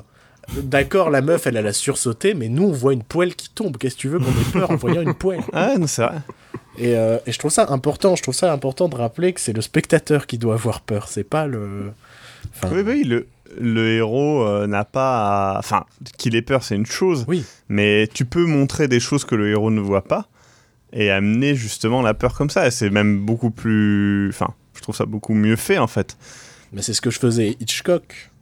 Oui. Le meilleur exemple d'Hitchcock, c'est la bombe. C'est voilà, c'est cette idée de la bombe et c'est euh, montrer au spectateur qu'il y a une bombe sur, sous la table et ensuite montrer deux gens qui s'assient à cette table et puis et, tu laisses la scène de dialogue ou tu les laisses manger. Et toi, tu sais qu'il y a une bombe qui peut péter à tout instant. Alors que si tu mettais juste deux personnes qui mangent et d'un seul coup il y a une bombe qui pète, ça n'a aucun intérêt. Et, et c'est vraiment euh, quelque chose qui à l'heure actuelle euh, doit être euh, retravaillé. Il y a un autre film aussi qui est pas trop mal là-dessus, c'est The Invitation, je crois qu'il s'appelle. Je l'ai vu cette semaine. Il est pas, le film est pas ouf. Bah en fait, le souci du film, c'est que la révélation, tu la vois venir. Euh, ah, voilà. Dans les 20 premières minutes, mais il est intéressant. J'ai plutôt. Mais je trouve qu'il y a des thèmes qui sont pas mal exploités où tu te poses la question du et si ça partait dans euh, du n'importe quoi et c'est vrai, je sais pas quoi. Et je trouve ça pas trop mal en fait euh, dans ce film-là parce que ben il y a le doute. Bon après ça va pas très loin et euh, le film n'est pas n'est pas extraordinaire, hein, mais, euh, mais voilà, j'ai trouvé ça pas mal. Et il y a pas mal de films qui essayent de revenir sur, ce, sur cet aspect-là. Et, et puis, enfin, faut pas, faut pas se mentir, c'est aussi quelque chose qui ne coûte pas très cher. Euh, t'as pas besoin d'un monstre visuellement, t'as pas besoin de quelque chose comme ça. Donc, c'est ça. Et... Mais c'est un peu le souci aussi du fait que ça ne coûte pas très cher, c'est que c'est essentiellement des indépendants aujourd'hui qui proposent euh, du frisson. Et ce qui est dommage, c'est que le grand public n'aura pas forcément accès, s'ils l'auront avec Netflix, avec le téléchargement illégal, avec tout ça, mais mm. n'auront pas forcément le souhait de voir ces films-là. C'est vrai, et puis après, après tu as quand même des mecs comme euh, Guillermo del Toro, etc., qui proposent des choses. Euh, bon, moi, je suis pas super fan de. Euh, comment s'appelle De son dernier film. Crimson Peak. voilà. Non, non plus. pas très fan non plus ici. Voilà. Autant visuellement, je trouve quasi irréprochable. Maintenant, en tant que film. Euh, je me suis un peu fait chier et, euh, et j'ai pas trouvé ça très brillant, que ce soit au scénario ou même à l'actorat euh, qui frôle un petit peu le, le, cabotinage de temps en temps. et, mais voilà, au moins il propose des trucs. Et à enfin, quand il a fait le labyrinthe de Pan, notamment, voilà, là c'était, il a mis les couilles sur la table, quoi. Et hmm. ça serait cool qu'il le refasse. Mais mais ouais, je pense qu'il y a un gros problème par rapport au fantastique parce que c'est quelque chose qui est trop entre deux genres en fait. C'est-à-dire que c'est pas vraiment de l'horreur et que c'est pas vraiment du, euh, film de monstre quoi. Donc euh, les je sais pas si c'est un problème des gens ou des producteurs en fait. Mais pour moi, c'est un peu un, un, souci des deux, j'ai envie de dire, dans le sens où euh, pour moi, il y a au cinéma, il y a une question d'éducation du spectateur, dans le sens où, ben, si tu lui donnes de la merde et que ça marche, ben, n'en sois pas fier, mon gars, et c'est tout. Enfin, tu leur as quand même proposé de la merde. Et euh, et il y a ce souci où les gens sont un peu trop habitués à la merde. Mm. Dans le sens où, bah ouais, donc ils vont aller voir de plus en plus de films de merde et les producteurs vont voir que ça marche et vont continuer à aller dans cet élan-là au lieu de se dire et si on essayait de proposer une qualité un peu supplémentaire à cette audience qui ira quand même probablement voir ce film. Mm. Et donc pour moi, le, le, souci vient des deux côtés, en fait. Bah, c'est vrai que euh, moi, je remarque quand même pas mal de. Comment ça s'appelle? Pas mal de gens ont ce côté genre ouais mais bon c'est juste un film ça se regarde. Et euh, ouais mais non en fait. Enfin justement c'est quelque chose qui moi m'énerve un petit peu c'est quand les gens euh, mélangent euh, bah, le côté film et le côté œuvre cinématographique et pour moi faut pas mélanger les deux quoi. C'est vraiment la phrase que je déteste le plus c'est quand les gens vont au cinéma en me disant ouais mais je débranche mon cerveau Ouais, c'est ça, c'est ça. Et puis c'est surtout de dire ça, dire ça d'un film d'action par exemple, alors qu'à côté t'as un John Wick qui arrive et qui dit faut qu'on le mate John Wick. Ça fait un moment ah, qu'on putain. Ah putain matez-le quoi. Et il est euh, prêt à partir là chez moi. justement John Wick c'est vraiment le film où oui l'action est ultra bien faite. Oui c'est un très bon film d'action mais derrière l'univers t'as juste envie de plonger dedans, quoi. Et j'espère d'ailleurs que dans le deuxième épisode, c'est le cas. Mais euh, bah, il, se prend de très bons retours, donc je pense que c'est le cas. Mais euh, voilà, tu, tu as envie de voir plus, tu as envie de... Et puis le film était cool à regarder, bordel. Mhm. Alors que quand tu regardes un Transformers, il n'y a rien. Enfin, je veux dire, il n'y a pas... C'est voilà. D'effets spéciaux à l'écran, c'est dégueulasse. Voilà, c'est ça. Et tu, tu vois rien, tu ne profites pas, tu... c'est chiant quoi. Bah, en fait, c'est le souci de la réalisation de, de Michael Bay. Ou je s'appelle pas ça de la réalisation. Pour moi, c'est une esthétique. Euh, ça, ça revient à une publicité. C'est-à-dire, c'est de l'esthétisme sans saveur, sans réflexion et sans parfois trop d'esthétisme non plus. C'est son hmm. but, c'est de faire. Euh, son but, c'est que les gens en ont pour, pour leur argent. Donc, il va mettre plein de sous comme pour une pub, ah, on met plein de sous.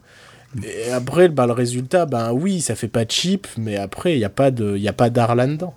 Je pense... Il vient de là à la base, Michael Bay, bah, de la publicité, des clips vidéo, il, n'en en est jamais sorti. Il faisait les pubs euh, Victoria's Secret. mais tout maintenant. Et je pense que c'est pour ça que pour moi, le, le, meilleur film de Michael Bay, maintenant, c'est euh, No Pain, No Gain. Ouais dans le sens où le propos est beauf et la réa est beauf, ce qui fait que ça fonctionne bien et que le film est super agréable à voir. Euh, Mais c'est vrai que c'est c'est très important que le public euh, fasse de meilleurs choix en fait et que après si, si, le public ne fait pas de meilleurs choix ben c'est un peu comme dans le jeu vidéo il y a plein de gens qui font ouais mais c'est nul Call of Duty et tout ouais enfin les mecs si Call of Duty ça, se, vend, c'est parce que des gens achètent hein, euh. c'est aussi simple que ça euh, le jeu ne se vend plus ben les gens vont enfin les développeurs vont arrêter de faire Call of Duty ils vont se dire ah. bon ben on va tenter autre chose c'est bien pas sûr. C'est ça, et puis tous les gens qui font ouais, mais j'ai quand même envie de le voir parce qu'il est sorti, euh, machin. Bah non, en fait. Enfin, je sais pas, moi, il y a plein de films, je vais pas les voir au cinéma volontairement, quoi. Je sais pas. Ouais, non, je, je, je, vois complètement le point de vue. Par contre, on s'est complètement éloigné de la question. Je ne sais plus quelle était la question de, de départ. mais c'est pas grave, on a parlé de plein de choses. Et moi, c'est un peu le principe de l'émission, c'est qu'on parle plein de choses. Euh, ouais, processus créatif, tout ça, j'ai noté plein de choses. Euh, si, il y, a quelque y a une vidéo où j'ai envie de, de renvoyer euh, nos auditeurs vers cette vidéo que tu as faite il y a très peu de temps sur ta chaîne de vlog, qui s'appelle Mes soucis avec la création. Ouais. Et je trouve cette vidéo euh, très importante pour toute personne qui se met à créer. Moi, je viens un peu de ça parce que j'ai fait une école de cinéma, tout ça. Et ça parle un peu de l'échec, du fait de travailler parfois pour rien, du fait de d'avoir des histoires en tête et au final elles n'aboutissent pas, tout ça. Et, je mhm. trouve ça important de se dire que vous n'êtes pas seul. Et c'est pas grave en fait si votre projet aboutit pas. Et il y aura un autre projet qui va aboutir. Et euh, donc voilà, c'est juste pour renvoyer vers cette vidéo qui est très intéressante, qui est assez longue et je pense je sais pas si ça en vaut la peine d'en reparler ici, étant donné que je bah. renvoie vers la vidéo, mais allez voir cette vidéo. C'est aussi une vidéo sur le doute, un peu. Sur, euh, parfois, on se remet sans cesse en question. Et vous n'êtes pas seul, chers amis. Euh, si vous écoutez ce podcast, vous n'êtes pas seul. C'est beau. Euh, bon, ensuite, j'ai envie qu'on aille vers YouTube, mais avant ça, j'ai une dernière question. C'est justement, puisqu'on on va parler de, de, YouTube en tant que moyen de diffusion, euh, pour le moment, tu diffuses tes courts-métrages, tout ça sur YouTube. Mhm. Est-ce que tu as, vers l'avenir, un, désir soit de, télévision, de c'est un peu la question bateau, hein, de cinéma, voire même aujourd'hui, moi, euh, c'est dernièrement j'ai lu une série de tweets de Guillermo del Toro là-dessus, voire même aujourd'hui de partir, par exemple, essayer de, de, produire quelque chose en France pour Netflix. Est-ce qu'il y a un truc qui pour toi, enfin, vers lequel je dirigerais le plus Alors, pour la télé, je dirais que euh, le seul truc qui peut être intéressant, c'est euh, le terme de confort de revenu. Euh, qui ne peut pas être négligé au bout d'un moment. Mais le problème de la télé, c'est qu'il n'accepte jamais un produit tel quel. ça arrivera pas, ou bien vraiment sur la TNT peut-être. ou sur une petite chaîne.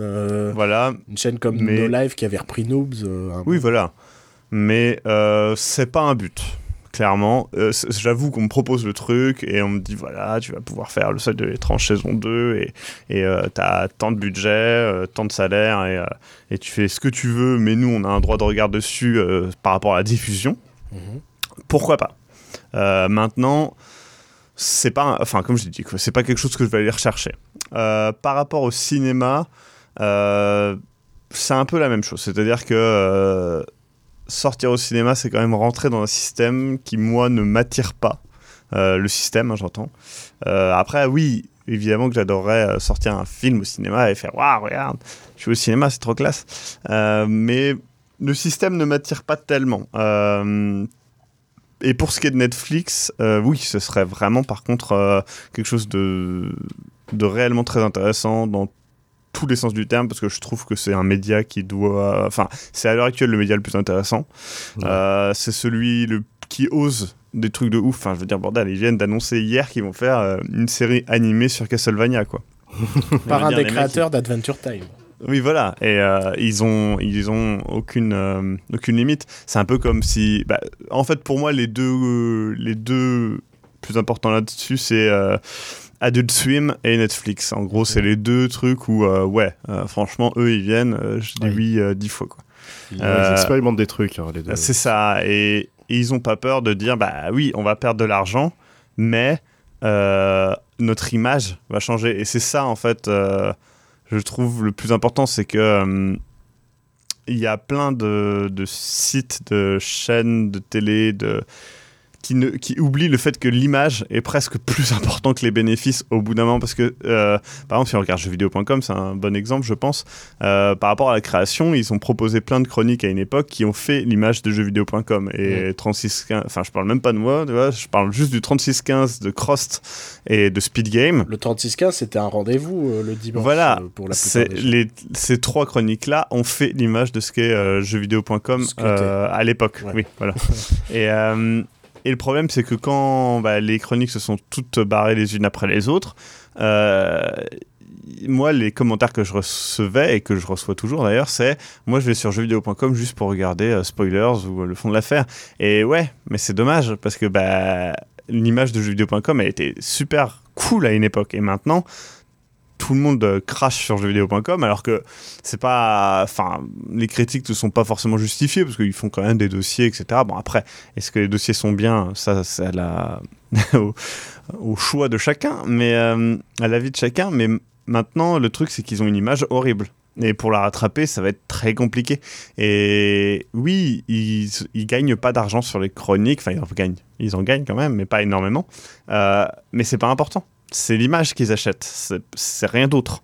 Et le problème, c'est qu'ils sont, ils n'ont pas compris ça. Et je pense qu'il y a plein de chaînes de télé, plein de, de, producteurs qui ne comprennent pas ça en fait. Et moi, je pense c'est A24, enfin A24. Oui. Euh, A24, c'est un. Dont on parle beaucoup en ce moment qui est une société de production qui a fait notamment The Witch euh, et euh, comment et qui va faire un film qui sort bientôt qui s'appelle It Comes at Night, je crois. Et bah, eux, tous leurs films sont ouf, quoi. Et, et du coup, tu, tu, sais que bah, quand tu vas voir un film de cette société de prod-là, ça sera bien. Et juste ça, c'est fou quand même. Bah, c'est, fou au point même que euh, dernièrement, c'était genre juste une simple annonce de court-métrage, je crois. Pour de, qui, a, bah, qui, a, qui a eu le droit à plein d'articles sur plein de sites internet juste parce que c'était eux euh, derrière. Donc c'est vraiment euh, qu'ils ont. C'est ça du jour au lendemain eu une image très forte. C'était aussi la bande-annonce qui est sortie sans titre, sans date. Euh, bah, c'était pour un court-métrage, justement. C'était pour un court-métrage, ok, j'avais pas suivi le reste de l'affaire. Mais c'était Mais c'est ça, en fait, c'est que les mecs, ils ont certainement perdu de l'argent à faire des films à, à perte, euh, et je, pense que je pense que c'est le cas. Enfin, je pense qu'un film comme The Witch, tu vois, ça a pas fait, ça reviendra clairement pas sur son budget. Euh, ou en tout cas ça fera pas gagner énormément d'argent. Mais oui, mais derrière, ils ont une, tellement une bonne image que bah, dans, dans 5 ans, euh, tous les films qui sortiront seront forcément des succès, puisque de toute façon, enfin, on les connaîtra pour ça. Je veux dire, là, à l'heure actuelle, ce que je dis, c'est qu'il y a eu sur Reddit, ils ont juste posté l'affiche du film, et tout le monde dans les commentaires disait Putain, c'est trop bien. Bon, déjà, l'affiche était vachement cool, c'est un chien en fait, qui est en train d'aboyer face à une forêt. Euh, la nuit. C'est même pas une forêt, on voit juste... je crois que c'est juste du noir. Enfin, c'est quelque... ouais, on, aperçoit quand même un petit peu la, tu, penses forêt, Tu sais qu'il y a quelque chose là-dedans, mais tu tu peux pas le voir. Et, c'est juste marqué It Comes at Night avec le titre et, et, en bas à droite à A24. Et juste pour ça, dans les commentaires, tout le monde disait putain, trop envie de le voir juste parce qu'il y a marqué A24, quoi. Et c'est ça, quoi. Enfin, franchement, moi, c'est la même, c'est le même ressenti. C'est que tu regardes l'affiche, tu fais, ah, elle est cool. Oh putain, A24, ça va être trop bien. Et c'est ça. Et ça, c'est super important. Et je pense que, quand, moi, c'est plus, euh, j'avoue que c'est plus ce genre de, de studio, de, de créateurs qui m'intéresse. Euh, et vers qui j'irai. Après, si quelqu'un me propose un contrat qui me permet de vivre confortablement et de faire ce que je veux avec ma création, en tout cas dans certaines limites, euh, je ne vais pas refuser. Je suis suis pas, suis pas fou. je suis pas, on va dire que je suis pas euh, dans une dans un comment s'appelle dans une recherche d'honnêteté intellectuelle euh, hyper euh, poussée euh, à dire non je ferai jamais de télé. Non si on me propose quelque chose d'intéressant qui me permet de créer relativement librement bah, je, oui je refuserai pas. Mais toi ton ambition personnelle alors ce serait quoi?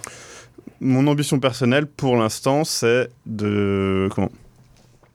De d'arriver à percer, on va dire, grâce à un projet. Et j'avoue que le seuil de l'étrange pour nous ce projet, euh, et justement d'attirer quelqu'un, une société de production, euh, ou, une, euh, ou, que ce soit Netflix ou quelque chose d'autre, qui disent voilà, vous avez fait quelque chose de cool, bon, avec un budget de merde. Maintenant, si on vous propose un vrai budget et une équipe derrière, est-ce que vous pouvez nous proposer quelque chose que ce soit de l'écriture, que ce soit de la réal, que ce soit voilà. Et, et c'est ça le but. Après, en attendant, bah voilà, moi je, je, fais en sorte de pouvoir vivre malgré tout et, et je ne mets pas toutes mes, tous mes œufs dans le même panier, dirons-nous. Très bien. Euh, alors, je pense qu'on va partir maintenant euh, sur cette notion un peu plus générale qu'est YouTube, sur lequel tu diffuses, on le sait maintenant, tes vidéos depuis 2012. Euh, de plus en plus, je me pose la question si aujourd'hui, tel qu'il est, YouTube est encore une bonne place pour la fiction. Étant donné qu'on va pas se mentir, YouTube est aujourd'hui pollué, on va dire, de euh, vidéos style euh, Daddy Finger. Euh, donc pour préciser aux auditeurs, parce que là ils sont en train de se dire Daddy Finger, ça a l'air super glauque. Non, c'est complètement l'inverse. Ce sont des des comptines pour enfants. Enfin, c'est une comptine pour enfants, Daddy Finger, Daddy Finger, Where Are You? Mm. je suis en train de me rendre compte que c'est super, super glauque dit comme ça. Daddy, Finger, Daddy Finger, Where Are You? Euh, et donc il y a les Toys and Monster Compilation aussi. Ouais, il y a ce genre de vidéos. Et donc, ce sont des longues vidéos de, de 15-20 minutes qui sont des. Euh, juste une comptine pour enfants super mal animées. Et elles font des millions de vues, voire des milliards de vues. Et il y a plein de choses comme ça sur Internet. Il y a des vidéos d'unboxing. Euh, il y a des... Euh, qu'est-ce qu'il y a encore? Il y a des enfants qui ouvrent des jouets ou qui mangent des mm. bonbons et c'est super. Euh, il y a des gens qui font des top 10 sur des canettes de Monster. ça, c'est les pires. Ça, ça, franchement, ceux-là, ils méritent la peine de mort. C'est vraiment la poubelle de YouTube, ça. on est d'accord. Et donc, est-ce qu'aujourd'hui, il y a vraiment la place pour la fiction sur YouTube? Parce que moi, j'ai le sentiment que ça va être perdu au milieu de nulle part, en fait. Je vois ce que tu veux dire. Euh, je pense qu'effectivement, ça va. C'est pas forcément un super bon endroit pour la création, déjà. La création pure, j'entends. Euh, et je le vois parce que rien que sur, bah, sur ma chaîne perso, euh, je poste une vidéo parlant de la Switch ou c'est juste une vidéo de moi face cam qui, dit ce que je pense de l'annonce de la Switch et essentiellement de ne pas l'acheter la première année, mais ça pourrait être la Switch ou n'importe quelle autre console, on s'en fout. Et, euh, à côté de ça, je sors une euh, fiction ou d'autres vidéos un peu plus développées. Et ben la vidéo de la Switch a dépassé les 115 000 vues euh, il, y a, en même pas un mois. Et alors que d'autres, les autres vidéos, elles ne fonctionnent pas spécialement. En fait, elles font 10 000, 15 000 vues, mais c'est tout. Et c'est pas une question de pub, c'est-à-dire que je fais exactement la même pub, enfin, j'ai même fait moins de pub pour euh, la vidéo de la Switch. C'est juste que bah, la Switch, c'est l'actualité et que les gens cherchent. Euh, bah, des trucs en rapport avec l'actualité et ils cherchent à valider aussi, euh, enfin ils cherchent de la validation ou de la confrontation dans les idées et du coup bah, si tu parles pas d'idées enfin de sujets on va dire modernes et actuels bah, ils vont pas regarder en fait. Si c'est marqué euh, bah, justement le seuil de l'étrange, pourquoi ils regarderaient en fait? Ils s'en foutent, euh, ça, ça veut rien dire. Si c'est marqué euh, la Switch est la meilleure console, bah, là ils vont cliquer. Donc c'est ça le problème, c'est que sur YouTube, c'est trop la politique, elle est trop axée sur faire des vues et pas sur relever la qualité.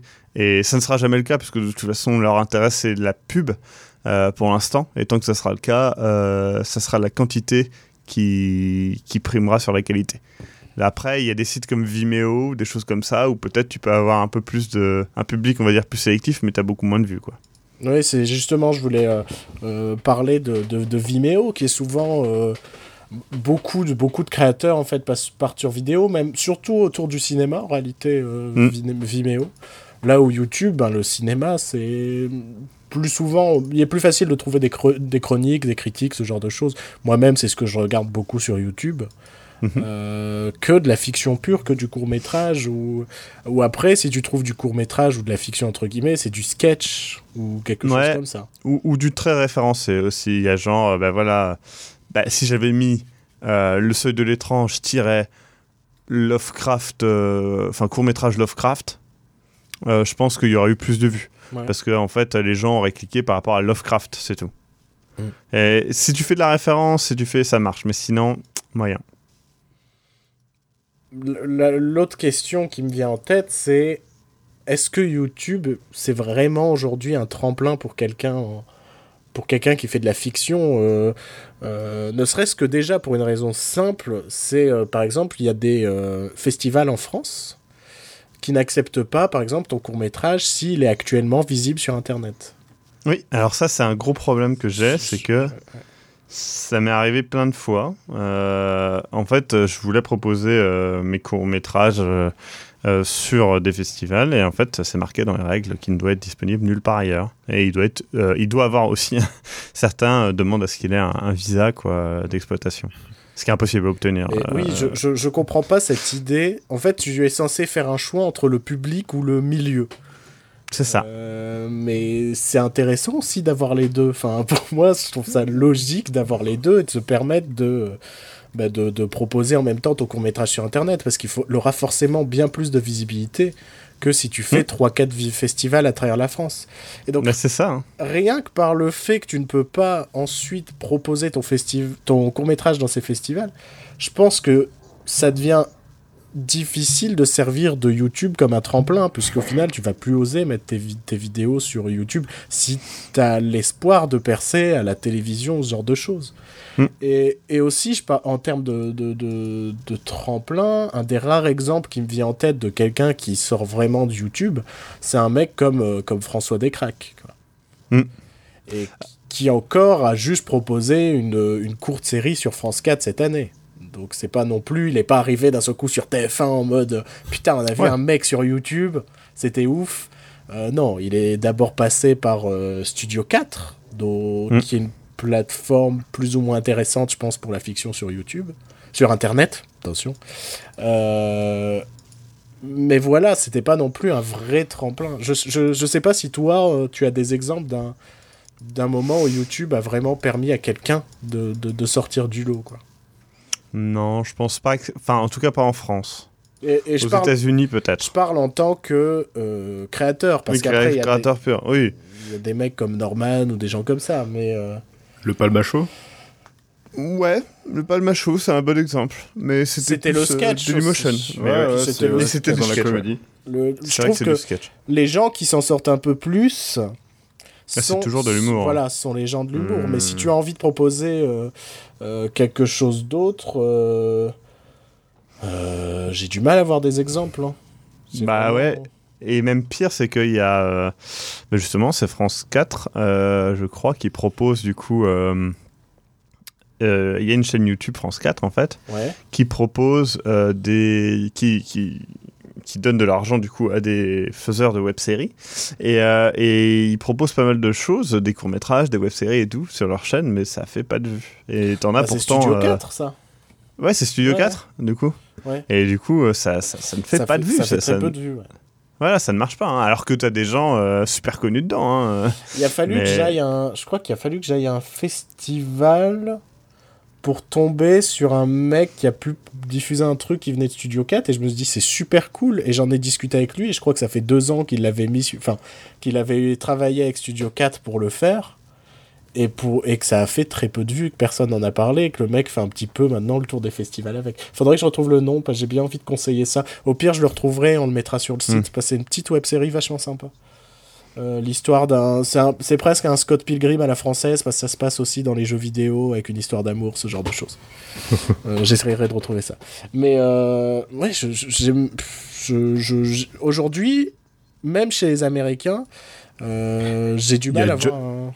Ouais? Il y a, je crois que George Trunk a été découvert comme ça. Bon, après, c'est il fait pas des chefs-d'œuvre maintenant. Bah, non, il, Josh Trank, c'est parce qu'il faisait des courts-métrages aussi. Il a fait son court-métrage Star Wars qui avait marché. Ouais, hmm. voilà, c'est ça. C'est comme ça qu'il a fait Chronicle par la suite. Tu prends un mec comme euh, Dan Trachtenberg qui a fait euh, Clover, euh, Ten Cloverfield Lane. C'est pareil, il avait son court-métrage qui a marché et que, hmm. ça a amené J.J. Abrams à un peu se mêler de. De toute façon, J.J. Abrams maintenant a pour ambition de trouver plein de petits mecs et les aider à produire leur premier film. Mais mais est-ce qu'on peut vraiment parler d'Internet? Parce qu'après, je sais pas comment leur court-métrage euh, euh, a vécu en dehors d'Internet. Tu vois, ils ont peut-être fait eux aussi le tour de tous les festivals et c'est plus là-bas qu'ils sont fait euh, bah, découvrir. Peut-être qu'aux États-Unis, tu n'as pas cette limite aussi. de... Enfin, je sais que c'est très français de, de, mettre dans des cases et de ne pas sortir des cases. Moi, par exemple, il y a ce qu'on appelle les BAT, donc les bureaux d'aide au tournage, je crois. Et en gros, à chaque fois que je les ai contactés, en fait, ils font ouais, mais le problème, c'est que euh, si vous voulez gagner de l'argent ou si vous voulez euh, mettre votre vidéo sur Internet, on ne peut pas vous aider. Mm. Et, du coup, je fais bah oui, mais enfin, moi, enfin, je vais pas me mettre dans un projet en disant je vais sortir un budget et, et, pas me payer. Et du coup à la fin passer euh, deux ans sur un projet et sur mon temps libre et que bah en fait finalement je le fais pas. Enfin tu vois ce que je veux dire que tu veux pas faut que tu t'y mettes à fond sur un projet comme ça sinon tu, tu, te casses la gueule. Et du coup ils font ouais mais non euh, votre budget euh, il doit comprendre votre salaire en fait. Et, et, tu fais bah oui mais non parce qu'à ce moment-là le, budget il va exploser quoi. Ça va être ridicule. Et moi je veux juste bah je sais pas faire un projet de court métrage avec 2000 euros de budget et bah, voilà, vous donnez les 2000 euros, moi je fais le projet et à la fin vous avez un, truc avec votre nom dessus et c'est cool et c'est dans la région et c'est cool quoi. Et non, ça marche pas. Et du coup, ils ont lancé là récemment euh, une partie web série. Mais euh, de ce que j'ai compris, en fait, c'est quasiment que réservé à des. Euh, quand? À l'inverse, en fait, des gens qui font des courts-métrages déjà, qui veulent aller sur Internet, en fait. Du coup, c'est un, il fonctionne à l'envers en fait. Il fonctionne, enfin, c'est une machine qui fonctionne pour elle-même. Donc, quand tu es à l'extérieur, pour rentrer dedans, c'est super compliqué. Et moi, en fait, ce qui était très drôle, c'est que j'ai rencontré des gens euh, qui, du coup, avaient reçu des aides du bureau d'aide au tournage. Et, euh, et du coup, ils étaient en mode, euh, ouais, ben moi, ça fait un an que je l'ai écrit et machin. Et en fait, c'est un court métrage de quelques minutes et ils ont reçu un budget euh, assez énorme, genre de 10 000 euros, j'en sais rien. Et, euh, et, en fait, tu te rends compte qu'à la fin, bah, c'est juste parce que euh, la personne en question a fait une école de ciné, a contacté le truc, a fait en fait en sorte que elle la personne est réalisatrice, mais il y a un scénariste et il y a un monteur et il y a un et en fait moi je fonctionne pas du tout comme ça, je fonctionne pas avec euh, enfin moi généralement je fais à peu près tout. Et euh, et après il y a des gens qui vont m'assister mais c'est du bénévolat parce que bah on fonctionne comme ça quoi. Mais non en fait pour eux il faut que tu aies le système français de le réalisateur fait son job et c'est tout, le scénariste fait son job et c'est tout, le monteur fait son job et c'est tout, et, euh, et, après il faut qu'il y ait un assistant réalisateur si tu veux qu'il y ait quelqu'un qui dise euh, couper, etc. C'est ce que j'ai découvert en école de cinéma où je me faisais engueuler quand je me mêlais de postes d'autres, mais merde, à un moment il fallait que le projet avance. quoi.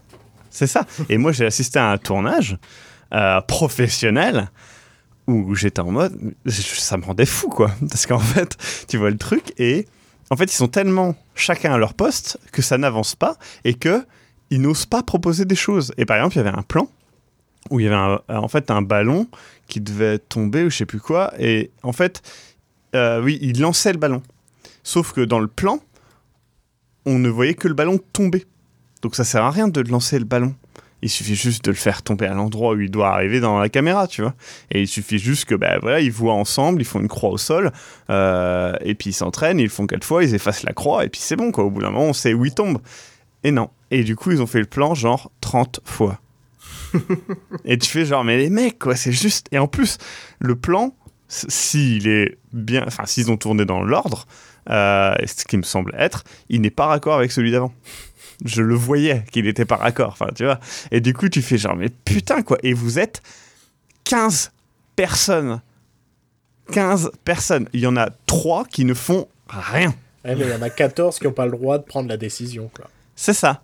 Et c'est genre, pourquoi quoi? Moi, dans mes tournages, c'est genre, s'il y a quelqu'un qui voit que je fais de la merde et qui me le dit pas, je, vais l'engueuler, quoi, limite. Genre, mais pourquoi tu m'as pas dit que j'ai fait de la merde? Enfin, tu vois? Et, euh, et, tout le monde a son droit de parole, évidemment, parce que c'est pas parce que je suis réalisateur, euh, je sais pas quoi, que euh, bah, je vais pas faire des conneries ou je vais pas me gourer ou que quelqu'un n'aura pas une meilleure idée ou une bonne idée. Et toujours, ça, se passe toujours comme ça. Et, du coup, nos tournages vont très vite et sont très efficaces parce que bah, on se fait confiance et on sait que les autres sont là pour nous aider et nous assister et pas hésiter à nous dire qu'on fait de la merde, quoi. Et, le problème, c'est que bah, un, système qui fonctionne comme ça, où tout le monde doit être payé, parce que euh, si tu les payes pas, euh, ils viendront pas, mais que du coup, pour être payés, bah, ils vont sur plein de petits projets de merde auxquels ils croient pas du tout, et où ils y vont juste pour faire le strict minimum, et ils ne proposent aucune idée, et qu'en fait, ça fait plein de petits projets comme ça, où ils avancent pas, ils font de la merde parce que bah, du coup c'est des gens sans expérience qui ont un budget et une équipe à gérer. Quand je vois des gens qui n'ont jamais rien tourné et qui se retrouvent à devoir gérer une équipe de 30 personnes, non, ça n'y arriveras pas. Le cinéma. Ouais, tu n'y arriveras pas, c'est tout. Hein, on te file 30 personnes d'un coup, tu fais attends, euh, c'est mon premier vrai court métrage. Qu'est-ce que tu me Oui, mais super. Et voilà, c'est ça. Et je trouve ça, je trouve ça vraiment dommage qu'en France, en fait, sous prétexte d'un élitisme euh, culturel euh, par rapport au cinéma, on se retrouve à faire des trucs. Voilà, ça, ça, ne, ça n'avance pas, ça ne marche pas, et, je trouve ça réellement dommage. Quoi. à côté de ça, tu as des gens qui, qui font ça à l'arrache, entre guillemets, mais qui vont tellement plus loin. Bah, ça, c'est un truc que j'ai appris après l'école de cinéma, et je pense que si j'ai un conseil à donner aux gens, c'est laissez-vous sur les tournages une part d'improvisation, une part hmm. de hasard, quoi c'est impossible de tout prévoir à l'avance et c'est impossible de, euh, bah, de se fixer un plan pour la journée et juste de se contenter de ça et que chacun fait son poste. Et non, à un moment, il faut se dire, bah là, les mecs, on est en train de faire de la merde, on recommence tout. Je... Enfin, pour moi, c'était un truc très important. Par contre, c'est pas beaucoup mieux chez les Américains à cause de soucis d'assurance. Ah oui, c'est vrai. Euh, je me souviens de. J'avais vu Castachino en avant-première et il y avait euh, Cédric Lapiche qui était là. Et euh, donc ils ont tourné aux États-Unis. Et euh, il a expliqué une anecdote où il a pété complètement un câble sur le tournage, où en gros euh, c'était une scène de dîner ou quelque chose comme ça, et, et Romain Duris bougeait la, fourchette pendant la scène, et le réalisateur n'avait pas le droit de, de, de, se diriger vers le truc de tournage pour remettre la fourchette au bon endroit. Puisqu'il pouvait se blesser potentiellement, et donc il fallait demander au responsable Enfin, il y avait un accessoiriste fourchette. Et il fallait que ce mec-là, il vienne pour bouger la, la, fourchette et la remettre au bon endroit. Et donc, c'est pareil, quoi. Il y a des... Au cinéma, il y a beaucoup trop de postes. À un moment, il faudrait peut-être réduire les équipes.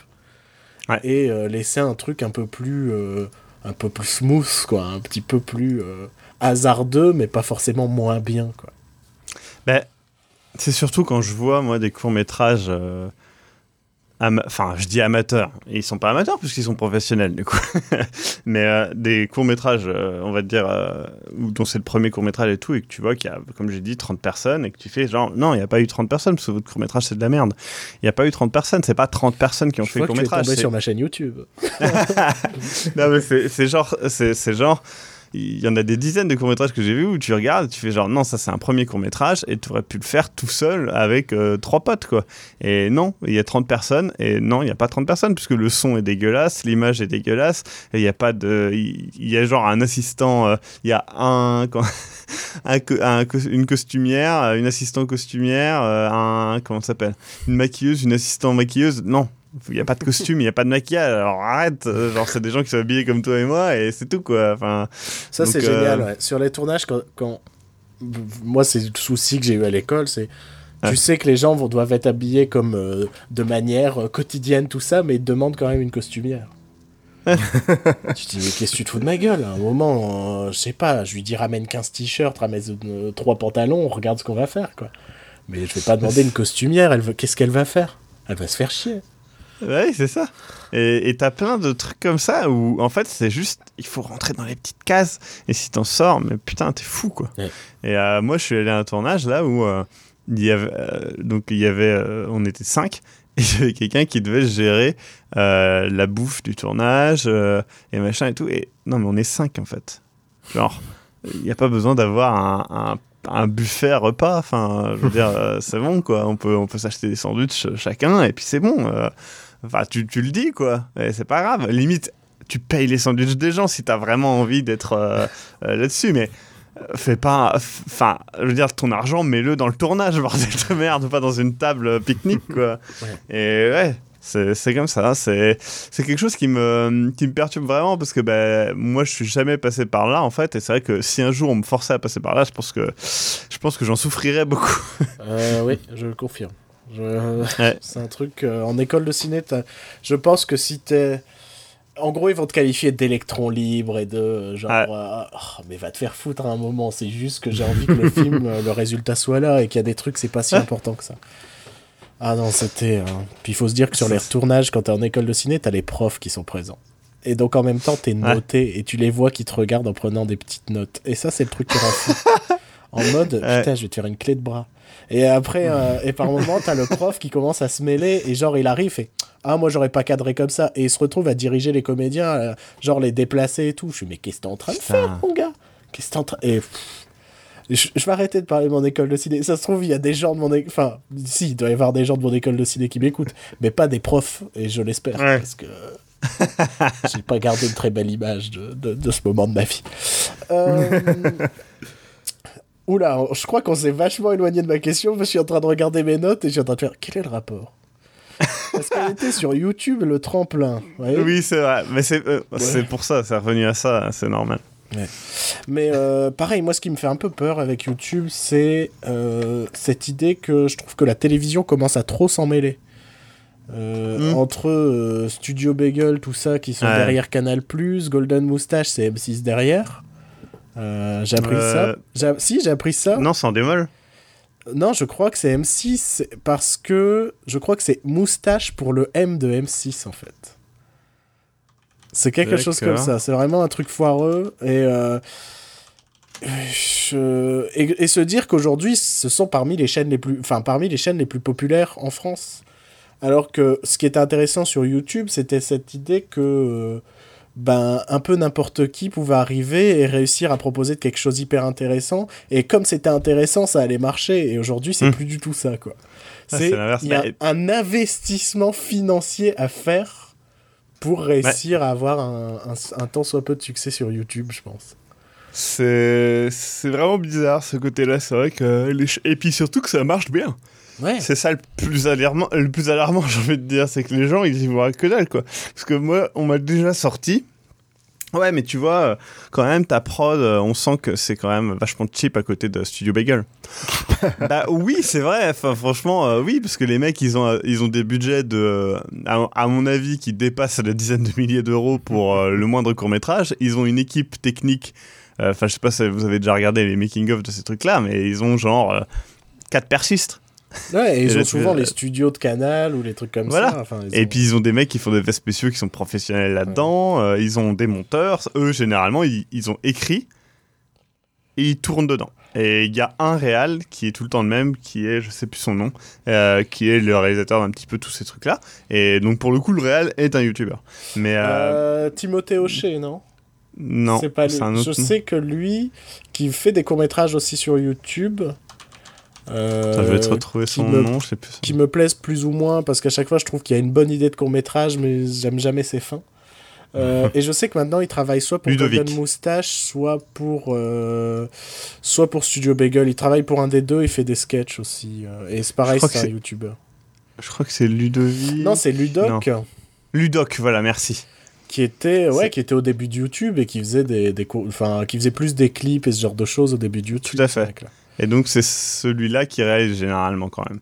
Mais du coup, as... mais des fois, par exemple, ils, ils disent dans leur court-métrage, ouais, du coup, il y a la deuxième équipe qui fait machin. La deuxième équipe, quoi Juste ça, juste, ça veut dire que vous avez un budget suffisant pour avoir deux équipes. Ils sont pas en train de manger leur sandwich au pâté au milieu de la forêt avec euh, le trépied qui est en train de prendre l'eau. Et... C'est ça, et puis, et puis ils, tournent avec des raids, euh, avec des trucs comme ça, quoi. Donc, ils ont, ils ont du matos, ils ont des éclairages pro. Genre, des fois, ils disent, ouais, ben là, pour l'éclairage, on a fait machin, machin. Oui, mais enfin, vous avez des éclairage, juste la lampe coûte 1000 balles. Juste voilà, c'est tout. Euh, mais tu vois, euh, n'importe qui peut avoir une raid. Hein. David Lafarge Pokémon, il a fait une ouverture de carte avec une raid. Hein. T'as vu son court métrage, David Lafarge Pokémon Il en a fait J'ai juste vu des extraits. Et c'est abominable. Non, mais ce mec-là. C'est qui ce mec C'est un, mec, un mec qui ouvre des cartes Pokémon. Alors c'est simple, c'est le mec, tu as dû voir cette vidéo, qui pleure quand sa copine lui chante le générique de Pokémon. Oui, j'ai vu ça. Bah, c'est lui. Et ce mec-là, il a une raid pour ouvrir des cartes Pokémon. Et ça, c'est vraiment bizarre. Hein. Mais c'est comme euh, il y a. C'est. C'est. Il y a quelqu'un, un, un euh, Durandal, qui a, je crois, un. On, commence pas là-dessus, s'il te plaît.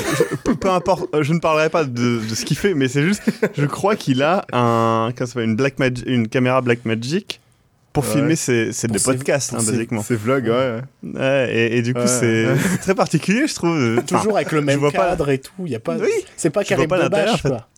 Oui. et puis, euh, quoi Ouais, je trouve ça bizarre, quoi.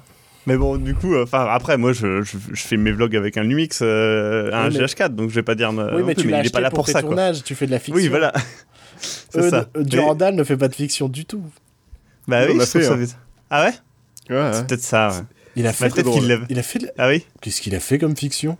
Ah mais euh, si, mais si. À l'époque où il était encore étudiant, euh, il y a eu des projections. C'était très drôle. C'était une sorte de making of de son, de sa projection. Et il y a une scène où il y a un fœtus dans des toilettes. Ah. Et euh, toute la salle était morte de rire à ce moment-là, il a jamais compris pourquoi. C'est vrai qu'il s'énerve dans sa vidéo en faisant Je comprends pas pourquoi les gens rient dans ce moment-là, quelque chose comme ça. mais tu me fais chier à me parler de Durandal à chaque fois parce que je regarde pas ces vidéos, mais à chaque fois que tu m'en parles, je suis obligé d'aller la regarder et de me faire Mais pourquoi je regarde ça?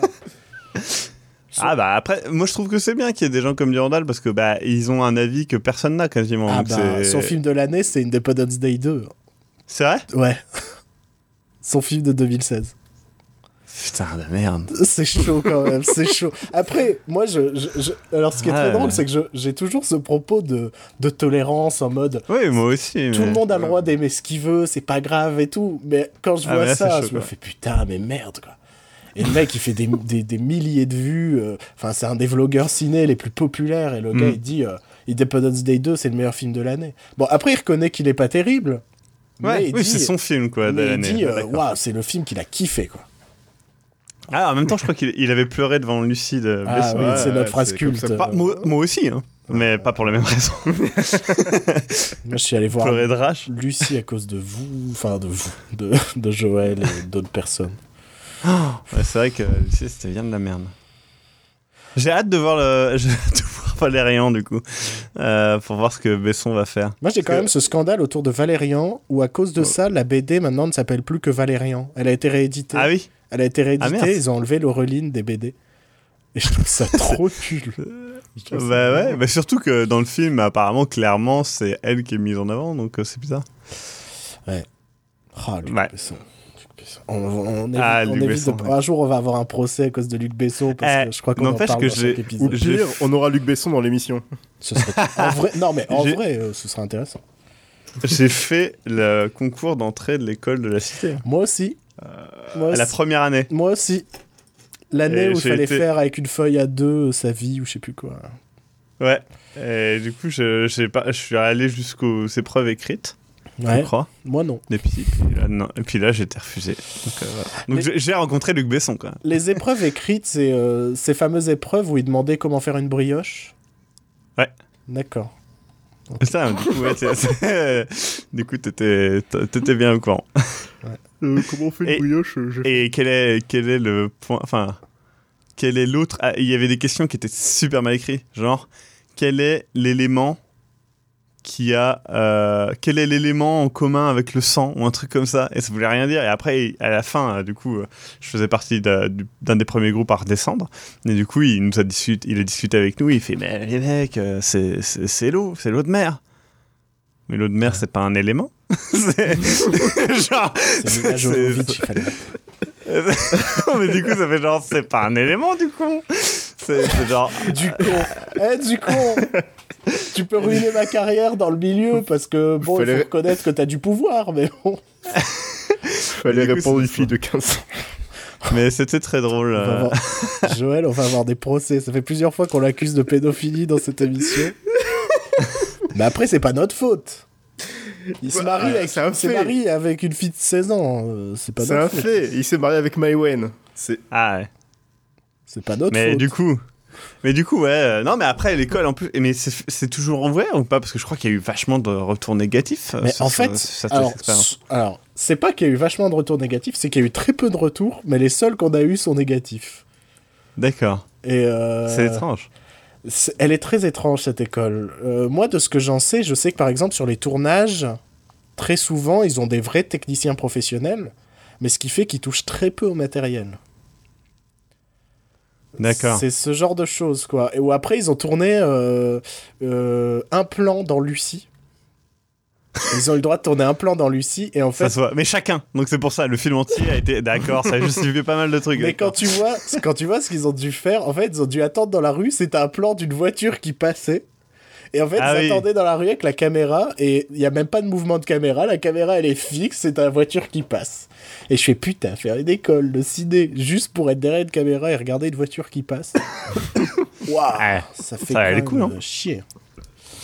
Putain, c'est. Ah. Ouais, non, c'est. Mais le problème, c'est que. euh, Enfin. Ouais, moi j'ai un petit problème, on va dire, de conception avec euh, l'école de cinéma, quoi. C'est quelque chose qui est très particulier. Après, je comprends que ça crée des- du contact, ça crée. euh, Mais c'est vrai que, ouais, f- l'école de cinéma, dans son principe, ne peut pas, euh, je pense, se doit ou bien de formater, comme euh, le fait la Fémis, c'est ça? Ouais. Ou Louis Lumière, d'ailleurs. Et euh, soit bah, de proposer quelque chose qui sera euh, obligatoirement à la merci de la personne qui est formée euh, et qui ça veut dire que bah, soit ça va très bien marcher parce que bah, la personne a des contacts ou bien des, Mhm. un talent immense et bon généralement c'est plus ses contacts quand même hein. et et, et soit bah, ça va faire comme l'écrasante majorité des cas ou des gens qui vont euh, bah, finir par euh, être euh, comment, à galérer à trouver un boulot et faire une autre formation ou, et ou animer un podcast sur le cinéma. euh. non mais c'est ça c'est le Non, problème oui, c'est que c'est évident. je sais pas quelle école tu as fait euh, si Moi, j'ai fait une école à Nantes qui s'appelle Ciné Creatis. d'accord je connais pas qui, euh, bah, en fait, qui était une école qui aurait pu avoir du succès, sauf que depuis, elle a été rachetée au moins deux fois. Et, euh, et en vrai, elle va disparaître, quoi. Ça va devenir, Ouais. en fait, ça va devenir une école d'animation parce qu'ils ont euh, euh, l'ESMA maintenant, qui Mm. est, euh, qui s'est étendu là-bas, qui a racheté d'abord l'immeuble, puis qui est, enfin, un gros bordel, ce qui fait que maintenant, ça va devenir une école d'animation. C'est joyeux. Ouais, mais en même temps, on- après, il faut reconnaître qu'en France, on a des beaux techniciens dans l'animation. Donc ils se disent, on fait peut-être du cinéma de merde, mais on a des bons techniciens. Qu'est-ce qu'il y a, John Je disais Pierre Coffin, par exemple. Arrête avec Pierre Coffin, j'ai envie qu'il meure. Je sais pas si tu sais qui est Pierre Coffin. non C'est le fondateur de Illumination, celui qui fait les mignons, tout ça. Et Ah en ouais. gros, je déteste ce mec parce que. Mais c'est juste un truc de prétention. Enfin, c'est vraiment. Il a fait toute une interview où il dit que les autres studios d'animation ont complètement perdu la magie de ce qui fait le cinéma d'animation. Mais eux, ils l'ont encore et c'est pour ça qu'ils ont du succès. Le mec, il, va- il sort 4000 suites par an et, enfin, c'est vrai que c'est chaud de dire ça et ouais. il a créé les millions, putain. Ouais, juste pour ça il mérite la peine de mort mais euh, Et, c'est- c'est un mec détestable. Et euh, ouais, donc on a Pierre Coffin en France. Mais après, on doit reconnaître qu'il fait. Enfin, non, il fait même pas rentrer de sous en France, puisque ses films maintenant sont Universal. Oui, c'est voilà. même plus Studio Illumination, quoi. Donc, euh, il- Ouais. je sais même pas s'il y a des sous qui viennent en France, quoi. Mais ouais, le- les, les écoles de cinéma, pour revenir, c'est vrai que c'est quelque chose qui m'a toujours. euh, qui m'a toujours perturbé dans le concept en fait. Et, je précise que j'ai voulu faire une école de cinéma. Enfin, sinon je n'aurais pas fait le, concours de l'école de la cité. Mais, euh, mais ouais, j'ai vraiment voulu faire ça. Et en fait, c'est juste que j'ai eu énormément de retours de proches euh, qui fait non mais en fait, fais pas ça. en fait, ça peut. Moi, ça m'a fait découvrir plusieurs choses, dont, dont euh, Photoshop, dont le montage, ce genre de choses. Ouais que je pratiquais, mais en tant qu'amateur, et j'ai appris des mhm. choses. D'un point de vue technique, j'ai clairement appris des choses. Mais par contre, ça va pas te. Enfin, tu vas pas devenir cinéaste avec ce que tu as fait en école de ciné, quoi. Pas du tout. Puis, moi, j'ai déjà vu des gens que je connais, comme je disais, quoi. Ils sont allés en école de ciné, ils n'avaient pas fait un seul court-métrage de leur vie, pas touché une caméra de leur vie, et ils sont retrouvés en, fin de deuxième année à devoir faire un court-métrage, quoi. Bah oui, bah c'est ce, qu'ils avaient jamais touché. C'est ce que je disais. Euh, là-bas, tu, en fait, si tu veux, tu fais d'abord des petits exercices par groupe de 5, et puis un jour, on te fait Allez, t'as 30 personnes à diriger, salut. Ah, c'est chaud, quoi. oui, bien sûr. Bien sûr. Je me suis même retrouvé euh, pour euh, le dernier truc que j'ai tourné là-bas où l'école se retrouve à interdire notre décor la veille du tournage. Super, bonne ambiance, j'ai adoré ça. Je salue hein, les gens de mon école, s'il y en a qui m'écoutent, je, vous fais des bisous. Vous, je vous aime bien, c'est les profs que je peux plus. Euh, bon, alors dans tout ce foutoir qu'est euh, cette émission et qu'est mon, mon carnet de notes, est-ce qu'il me reste des choses à dire? YouTube, est-ce qu'on a encore des choses sur YouTube? Est-ce que, est que vous avez des, bah. exemples de genre de gens qui font de la fiction ou autre chose sur YouTube dont, dont vous aimeriez parler un petit peu ou pas du tout? C'est une question un peu random, elle n'était pas prévue du tout, parce que même moi j'ai pas d'exemple. Si, une petite chaîne s'appelle Globtopus. Moi, c'est pas terrible ça. En plus, c'est un vendu, il a retourné sa veste. Bah, il, travaille pour jeuxvideo.com. Ouais, il travaille pour Webedia. Putain, quel scandale. Oh là là, le mec a pas d'âme. Ouais. Padam. non, on commence pas à chanter. Euh... Oui, donc moi, moi non plus. Euh... Alors. Euh, J'ai peut-être deux. Ah oui, bah oui, Joël, parce que c'est vrai que je monopolise la parole. Vas-y, je te laisse, t'as 5 euh, minutes. Je... voulais savoir euh, si t'avais envie d'avoir des collaborations avec des vidéastes en particulier, que ce soit sur YouTube ou Dailymotion ou je sais pas. En fait, je suis pas super fan des collabs euh, trop préparé. Enfin, en gros, par exemple, ça fait, euh, ça doit faire deux ans maintenant que je dois faire une collaboration avec le Grand JD. Mhm. Euh, parce que j'aime bien ce qu'il fait et qu'il aime bien ce que je fais. Euh, et il sera normalement dans le seuil de l'étrange. mais voilà, c'est quelque chose où je veux qu'il y ait un rôle qui convienne à ce qu'il est et voilà. Pas genre, hey, eh, regardez dans la vidéo, il y a le grand JD. c'est pas ça quoi. Et du coup, c'est vrai que je suis pas super partant pour euh, des collabs pour des collabs quoi. C'est genre euh, je l'ai fait un petit peu dans le fond de l'affaire. Euh, il y a genre le JDG, il y a genre bah, il y a Usul, il y a Nio, il devait y avoir Atomium à un moment qui devait faire d'ailleurs qui devait faire une sorte de patron d'IA. Et, et, dire que les indés c'était de la merde. mais on n'a pas pu le faire malheureusement. Et, mais voilà, je suis pas spécialement. Enfin, si il y a un rôle qui correspond et qui va à quelqu'un, oui. Sinon, non. Après, moi, participer dans d'autres euh, vidéos, oui, ça me dérange pas. Euh, j'ai déjà fait, je pense le refaire, mais voilà, faut qu'on me le propose et que ça soit un minimum intéressant. Je suis jamais contre euh, participer à des choses comme ça, mais c'est pas quelque chose que je recherche, quoi.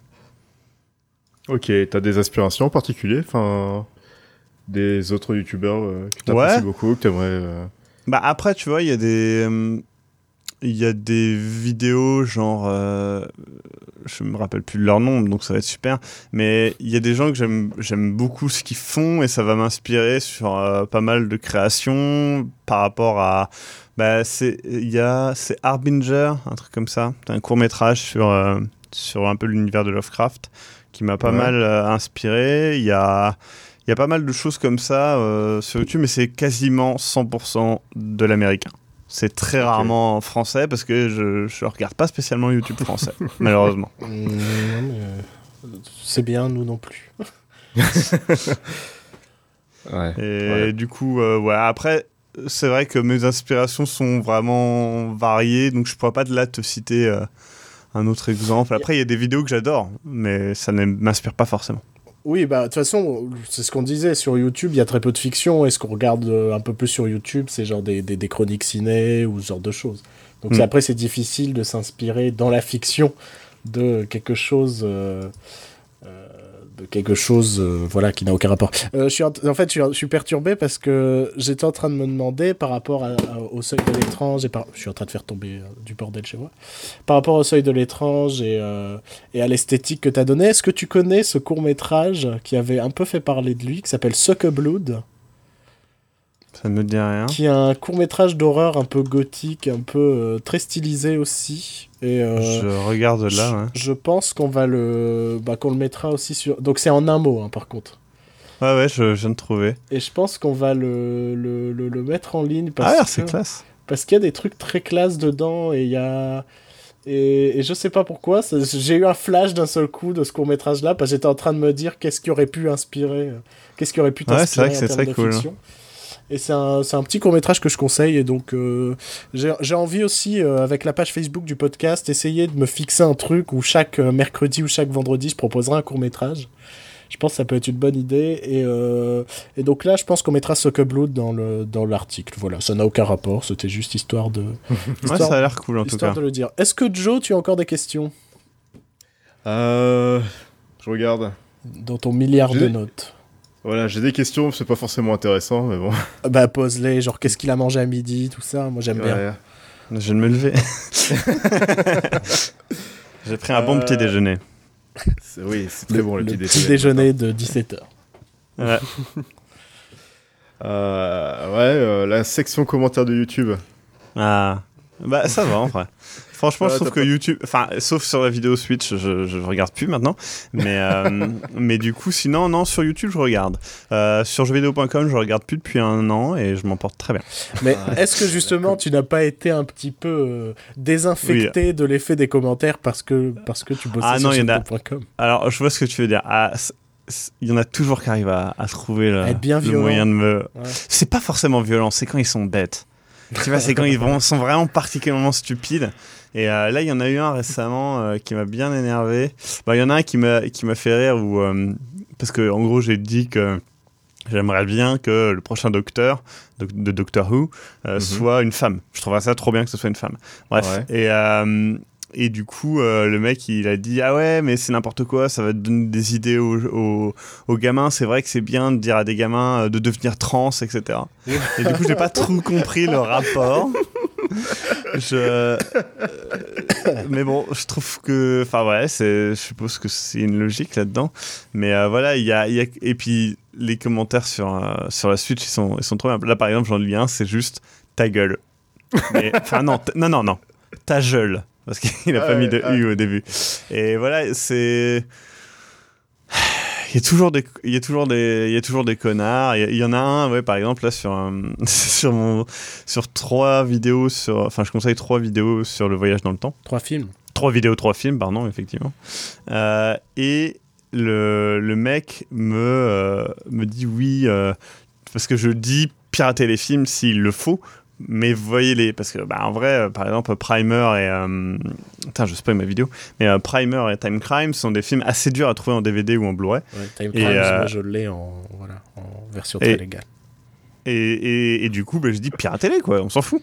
Et Arrival, par exemple, c'est un film que je recommande extrêmement, mais du coup, bah, il, faut, le- il faut le voir. Mais sauf qu'à l'heure Ouais, actuelle, tu fais comment? Parce qu'il est pas au cinéma, il est pas en Blu-ray. Donc, euh, donc voilà, tu, tu le vois. Faut attendre Et- la VOD, comme on dit ici. Ouais. Oui, voilà, c'est ça. Et donc, tu, tu le vois comme tu peux. Et il y a quelqu'un qui m'a dit oui, tu parles du piratage. euh, ah ouais, ben moi à ce moment-là, je vais, je vais voler un livre. je vais voler un livre, le lire dans le noir, euh, et je lirai qu'une seule page sur deux. Et puis comme ça, après, je vais faire une critique. Alors déjà, j'ai pas fait une critique du film, j'ai juste dit d'aller le voir. ensuite, ensuite, bah non, c'est comme si tu volais un, enfin c'est comme si tu téléchargeais un PDF du livre et que tu le lisais sur une tablette. En quoi c'est moins bien que de le lire sur un livre? Ça, c'est l'appréciation de chacun. Parce que, Euh, parce que télécharger un film, c'est comme voler vo- une voiture et voler un sac. Voilà. Mais c'est ça en fait. Moi, c'est ça que je comprends pas. C'est genre le piratage, c'est pas du vol en fait. Ça n'a jamais été du vol. C'est une copie de quelque chose. Enfin, si j'arrive chez toi et que je copie quelque chose qui est chez toi, mais que tu gardes la, la chose, bah, je te l'ai pas volé en fait. C'est pas. Ça Et puis n'existe au pas. final, si t'aimes le truc, t'as souvent tendance à l'acheter derrière en fait. Mais c'est ça. Et, et, et puis, enfin, encore une fois, les chiffres le prouvent. Depuis que le piratage a explosé, le cinéma ne s'est jamais aussi bien porté. C'est à l'heure actuelle, on a des films tous les ans. Il y a un film qui pète le record de, du, du box-office, voire plusieurs. Cette année, l'année dernière, il y a plusieurs films qui ont pété des records du box-office jusqu'à la fin de l'année. Ouais, même l'audience en France, tous les ans augmente. Euh, c'est ça. Ouais, on continue à nous dire que non, le piratage, ça tue le cinéma, la télévision. Et pas du tout, quoi. Et, euh, et, du coup, et le mec, à la fin, il fait, et en plus, euh, ta vidéo est tellement mal éclairée, je vois pas pourquoi tu aurais le droit de, de critiquer un film. Et du coup, je trouve ça très drôle parce que, enfin, pour le coup, après, t'aimes ou t'aimes pas mon éclairage, ça je m'en fous, mais euh, pour le coup, je pense que j'ai un éclairage tout de même assez soigné. Et, euh, quand, et du coup, je trouve ça très drôle de m'attaquer là-dessus, sachant que le mec sur sa chaîne, il a fait une vidéo qui est dégueulasse. et du coup, je lui ai fait, bah alors, du coup, avec ta vidéo, t'as même pas le droit de parler, en fait, c'est triste. Et, euh, Moi, ce que j'aime beaucoup, c'est comment les producteurs en France se plaignent du téléchargement. Mais ah. sincèrement, vous connaissez quelqu'un et s'est dit putain, je crois que j'ai piraté mes trésors avec Jean Reno. putain, oh, calmez-vous. Hein. Je pense que vous devez moins souffrir du téléchargement qu'une série américaine ou. Euh, oui, et puis même regarde les séries américaines, le téléchargement sur Game of Thrones, c'est certainement la série la plus piratée. C'est aussi la série qui se qui fonctionne le mieux, quoi. C'était pareil avec Westworld, non Westworld a battu des records de démarrage de séries, ce genre de choses. Euh, alors que bah, tout le monde l'a vu pirater. Hein. C'est ça. en, France, les, en France, les gens qui sont chopés, euh, c'est pas en général des gens qui téléchargent soit Camping 3 ou. Ouais, c'est des, des, films français. Enfin, ma mère s'est fait choper. et euh, c'était sur, elle télécharge des français et les, ils, ils, chopent sur les VF aussi. Donc, ils auront aucune chance de me choper, je pense. mais, qu'ils essaient. mais. T'es déjà fiché S. ouais, c'est vrai. Donc. Je peux ah, justement, comme les fichiers S, ils sont peut-être plus... plus attentifs. plus attentifs. Hein. Putain, il a télécharge pas de VF. Hein. Ah, ah, bah ça, t'inquiète, ça risque pas. Je télécharge même pas de films français, donc tout va bien. Parce que j'ai téléchargé un film français une fois. Bah, de toute façon, les films français, tu peux aller voir au ciné, ils sont dispo la plupart du temps. Donc ça va. Ouais, bah oui, parce qu'ils ont des partenariats ou des. Euh, c'est comme moi. Tiens, un truc dont on n'a pas parlé, c'est euh, les cinémas UGC qui ne sortent plus les films d'horreur. Ah ouais? Parce qu'il y a eu des bordels en France dans plein de cinémas UGC pour, dans des films d'horreur, donc encore un souci d'éducation euh, des jeunes au cinéma. Et, euh, et à hmm. cause de ça, ils ont décidé. Ou d'éducation des jeunes tout court. Ouais. Et, euh, et, à cause de ça, il n'y a plus. UGC avait des. Je crois que c'est toujours en cours, étant donné que par exemple The Witch, tout ça, ne sont plus pas sortis dans les cinémas UGC. Parce qu'ils ont dit, oui, c'est la faute, c'est le public des films d'horreur, alors on ne sort plus de films d'horreur. Et moi, je trouve que c'est le scandale de, ces dernières années, c'est ça pour moi.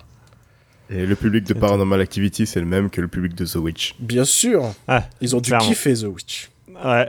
Oh et surtout, ah, surtout quand tu regardes les notes que se prend The Witch, je sais pas si t'as déjà vu, il a, il a des moins bonnes notes que. Sur Allociné. Squad. Sur Allociné. Ouais, Allociné, c'est un cancer. C'est trop bien.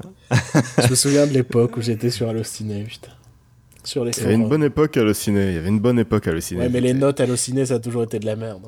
tu dois regarder un Twilight, ça doit avoir genre 4,8 sur 5, une connerie comme ça. Tu vois, ça doit... parce que t'as une communauté de ouf derrière, quoi. Ouais, Attends, mais j'étais sur les forums ciné avant l'arrivée de Twilight. J'ai connu l'arrivée de Twilight et je peux te dire que ça a beaucoup changé depuis. merci Webedia d'ailleurs. Ah, c'est vrai. Bah, c'est pareil, Allociné qui avait une image avec ses chroniques. Ouais, bah avec, euh, comment ça s'appelle Merde, je ne On allait voir Merci qui, on allait voir... Ouais, Merci qui, euh, voilà. D'ailleurs, Merci qui qui a fortement inspiré. J'ai un euh, caméo dans Merci qui. Ah ouais C'est ma fille. À chaque fois qu'on parle de Merci qui. c'est juste un caméo vocal où il cite mon nom, mais c'est pas. J'avais demandé de faire l'épisode sur les Goonies, et donc on me cite dans l'épisode des Goonies. Et... Ah, c'est la classe. Et ça, c'est ma bah, fierté, quoi à la base, euh, c'était prévu qu'il y ait un partenariat avec eux, en fait, où il y avait justement euh, Greg et le coach euh, qui venaient dans le fond de l'affaire, en fait, et qui nous disaient, mais vous êtes juste des putains de voleurs de concepts et tout. Et, et ça s'est pas fait finalement, parce que c'était assez, assez compliqué de les avoir à un endroit et nous aussi. mais mais c'est dommage, ça aurait été rigolo. Ouais, c'est vrai que ça aurait été drôle. Surtout que moi, je connais quelqu'un qui aimait pas trop le fond de l'affaire en me disant, mais en fait, c'est Merci qui dans les jeux vidéo. Bah oui, hein. c'est ça en fait. Mais c'est pour ça que moi j'aimais bien en fait. Euh, je regardais pour ça. J'avais mes petites infos en 5 minutes quoi. Bah ouais. Euh, bon, je pense qu'on a fait le tour. J'avais une dernière question, mais c'était un peu la, question trivia. J'ai envie de. Une petite question comme ça. Euh, et je pense, Joël, tu peux y répondre. Moi aussi, je pense que je vais y répondre. C'est genre.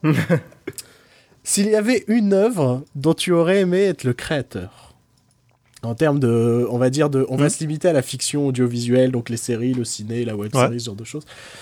Euh, Qu'est-ce que ce serait? Twilight Zone. Attends, c'est pas compris, ça a coupé un peu.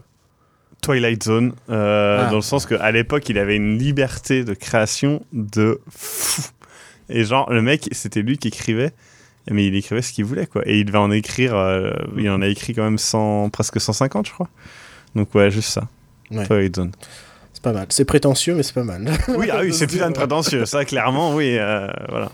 Parce je, que, je pense que ça aurait pas eu le même impact. Hein, parce que moi, je suis parti dans moins prétentieux et je suis parti dans plus Ouais. récent. Et je crois que si un ouais. Ouais, c'est ça. Putain, Non, s'il y a vraiment un truc actuellement, j'ai regardé dans ce que je regarde en ce moment, dont j'aurais aimé être le créateur, parce que c'est assez proche de ce que j'aimerais faire, c'est euh, Man Seeking Woman, qui est, euh, Ah oui, oui. qui est une est série, euh, je trouve super Ouais. atypique, super originale, genre euh, Avec la main qui, qui, quitte et tout. chaque épisode est assez fou. Il y a, tout, il y a est fou, toujours ce- au moins 3-4 délires par épisode. Et, euh, Ouais, il est. Et je crois que c'est vraiment Il vraiment bien. J'aurais aimé bien créer euh, Man Seeking Woman. Pour... Après, c'est pas un gros succès d'audience ou quoi que ce soit. Je pense qu'en France, très peu de gens connaissent Man Seeking Woman. Non, et, et c'est vrai que j'en ai pas parlé, je devrais plus en parler parce que c'est vraiment un film que j'ai vraiment. Une Enfin, série. une série que j'ai bien aimé. Bah- C'est très drôle. Là, je sais qu'il y a la saison 3 qui est commencée. Faudrait que je. je... Ouais, j'ai pas regardé la saison 2, j'ai regardé que la saison 1. Alors, la saison 2, il y a quand même des épisodes assez merveilleux. Déjà, la fin de la saison 1 était merveilleuse. Ouais. Avec. euh, bah, J'évite de spoiler parce que je, je crois que Joe n'a vu que 3 Ouais. épisodes. Mais il se passe des trucs assez cool en fin de saison 1. Et Joe, ce serait quoi? Euh, alors, on en a parlé juste avant l'émission. C'est un de mes derniers coups de cœur euh, au niveau série télé. C'est H versus Evil Dead. Ouais, excellent. ouais. Putain, cette série, c'est tout ce que j'adore. quoi. C'est du gore, Ouais. c'est de- c'est du surjeu, c'est de la comédie. euh, C'est excellent. Et ça, ça respecte une de mes trilogies préférées qui est Evil Dead aussi. euh, Enfin, c'est- Oui, vraiment je- du très bon. Je ne suis pas surpris que ce soit adapté d'Evil Dead. Tu m'aurais plus Oui, surpris en disant que c'est adapté de la liste de Schindler. Ils ont fait H versus Evil Dead. H versus la liste de Schindler. En même temps, je suis un peu curieux de voir ça. Genre H qui bute des, des nazis pendant la Seconde Guerre mondiale. Genre, il a la non, liste pas de de bol, il est Schindler. du mauvais côté. Il a la liste de Schindler et il va chercher tous les gens de la liste un par un pour les sauver. Tu vois. Et à chaque fois, c'est une aventure contre des nazis. Putain, j'ai un peu En même temps, ça. c'est- les nazis, c'est quand même vraiment un des méchants les plus cool au ciné parce qu'il y a un côté, genre, c'est un peu comme les zombies, tu vois. Tu peux les tuer, tu peux les torturer, Ah de ouais, toute façon, les gens, de- ils sont contents. Ils ont pas d'âme en fait. limite. Il Ouais, y a- c'est ça. Il y a aucun groupe qui va, qui va se sentir euh, offensé par euh, le fait de tuer des nazis à l'écran. Tu peux mettre C'est un fou. chien qui meurt dans un film, tout le monde va chialer. Tu mets 50 Ouais. nazis, tout le monde applaudit. Et du coup, si tu mets un berger allemand, Ça dépend, gens- ça, ça dépend s'il porte le brassard ou pas. est-ce qu'il est nazi Est-ce qu'un berger allemand durant la Seconde Guerre mondiale était nazi? Est-ce qu'il était Ils conscient Pas tous. Est-ce qu'il était Pas conscient qu'il Non, il Juifs? obéissait aux ordres. Ouais, mais bon. Voilà. C'est ce qu'ils disent tous. Ouais, c'est ça. Tu peux pas excuser euh, tout le monde euh, juste avec cet argument-là. hein. Moi, j'excuse pas les chiens euh, nazis. Il nous a fallu deux heures pour arriver au point Godot. C'est vrai, c'est vrai, merde vrai, On a été, on a été clean, on a été propre. D'ailleurs, on va commencer à atteindre les deux heures et on, on- on risque de pas pouvoir passer sur la web radio si on dure encore Ah plus longtemps. Donc je pense Bon, qu'il bah, va du coup, au revoir, allez, à plus Donc je pense qu'il va être temps qu'on se dise au revoir. Et ouais. Putain, là, je voulais que vous soyez triste en mode Oh, mais c'est vrai, c'est triste. euh, Qu'est-ce Oh que là je- là, c'est Qu'est-ce que je vais faire de Je- ma vie à partir de maintenant? Je retiens mes larmes en ce moment même. Mm. J'allais citer du Hamel Bent et je me suis dit non, Ah. Tu vas trop loin. un moment, un moment culturellement, t'as exposé plein de trucs intéressants, tu peux pas finir une émission sur du Hamel Bent. C'est ce que tu viens de faire, non? Non, non, je l'ai pas cité, j'ai pas cité ce qu'elle disait. Mais tu parles d'elle. Ouais, mais ça compte pas. Et donc, C'est comme ça qu'elle réveille de son sommeil. c'est vrai, si tu la cites trois fois dans Avec ton le miroir point le- à la salle de bain, il y a Hamel Bent qui apparaît chez toi. Ouais, Tu regardes le sol et tu vois un point levé. tu sais que ça. Elle sort comme ça, le poids levé de ton sol. Mon dieu. Bon, euh, bah, je te remercie Maxime d'être venu. Et ben, c'est moi.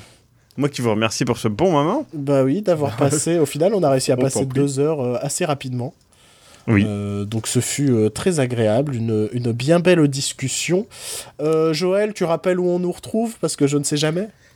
Euh, on est sur Facebook, on est sur Twitter, oh là là. on est sur iTunes. iTunes, on demande toujours comme euh, des petits mendiants des petites notes parce que c'est comme ça qu'on voit euh, à peu près où on en est. Ouais, parce qu'on n'a pas de stats. On n'a pas compris les On n'a on a pas de stats sur iTunes et ça permet d'être un peu plus en avant sur les catégories iTunes. Après, bah, on, est sur, on a le site WordPress. Et je crois que on est, bah, on est sur Pod Radio, donc le mardi matin à 6h du matin pour les leftos et le vendredi à 18h. Ou pour les couches très tard. pour les couches très tard. À 6h du matin, vous pouvez vous, vous endormir en écoutant nos belles voix. Bon, très bien, merci, merci Joël. Moi, je te retrouve euh, la semaine prochaine. On remercie et on applaudit Maxime, comme ça. et Maxime, où est-ce qu'on peut te retrouver? Euh, Partout. Merci. Ah, il à moi non, vraiment, euh, sur YouTube, euh, sur euh, Hitbox, sur plein de trucs. Vous tapez Maxime Robinet, vous tapez Globe Topus, et vous, vous, généralement, vous me trouverez. Ça va. C'est vrai, c'est pas dur à te retrouver. Non. Ou sinon, vous tapez français fichier S. Ouais, je suis dans la liste, juste en dessous de Dieudonné. Il y a très peu de noms parce que alphabétiquement Dieudonné Robinet. Ouais, c'est vrai que non, mais c'est classé par ordre de dangerosité. D'accord. Ah, pas mal, pas mal, bien placé. Bon allez, je vous dis au revoir, à la prochaine. On vous fait des bisous. Bisous partout.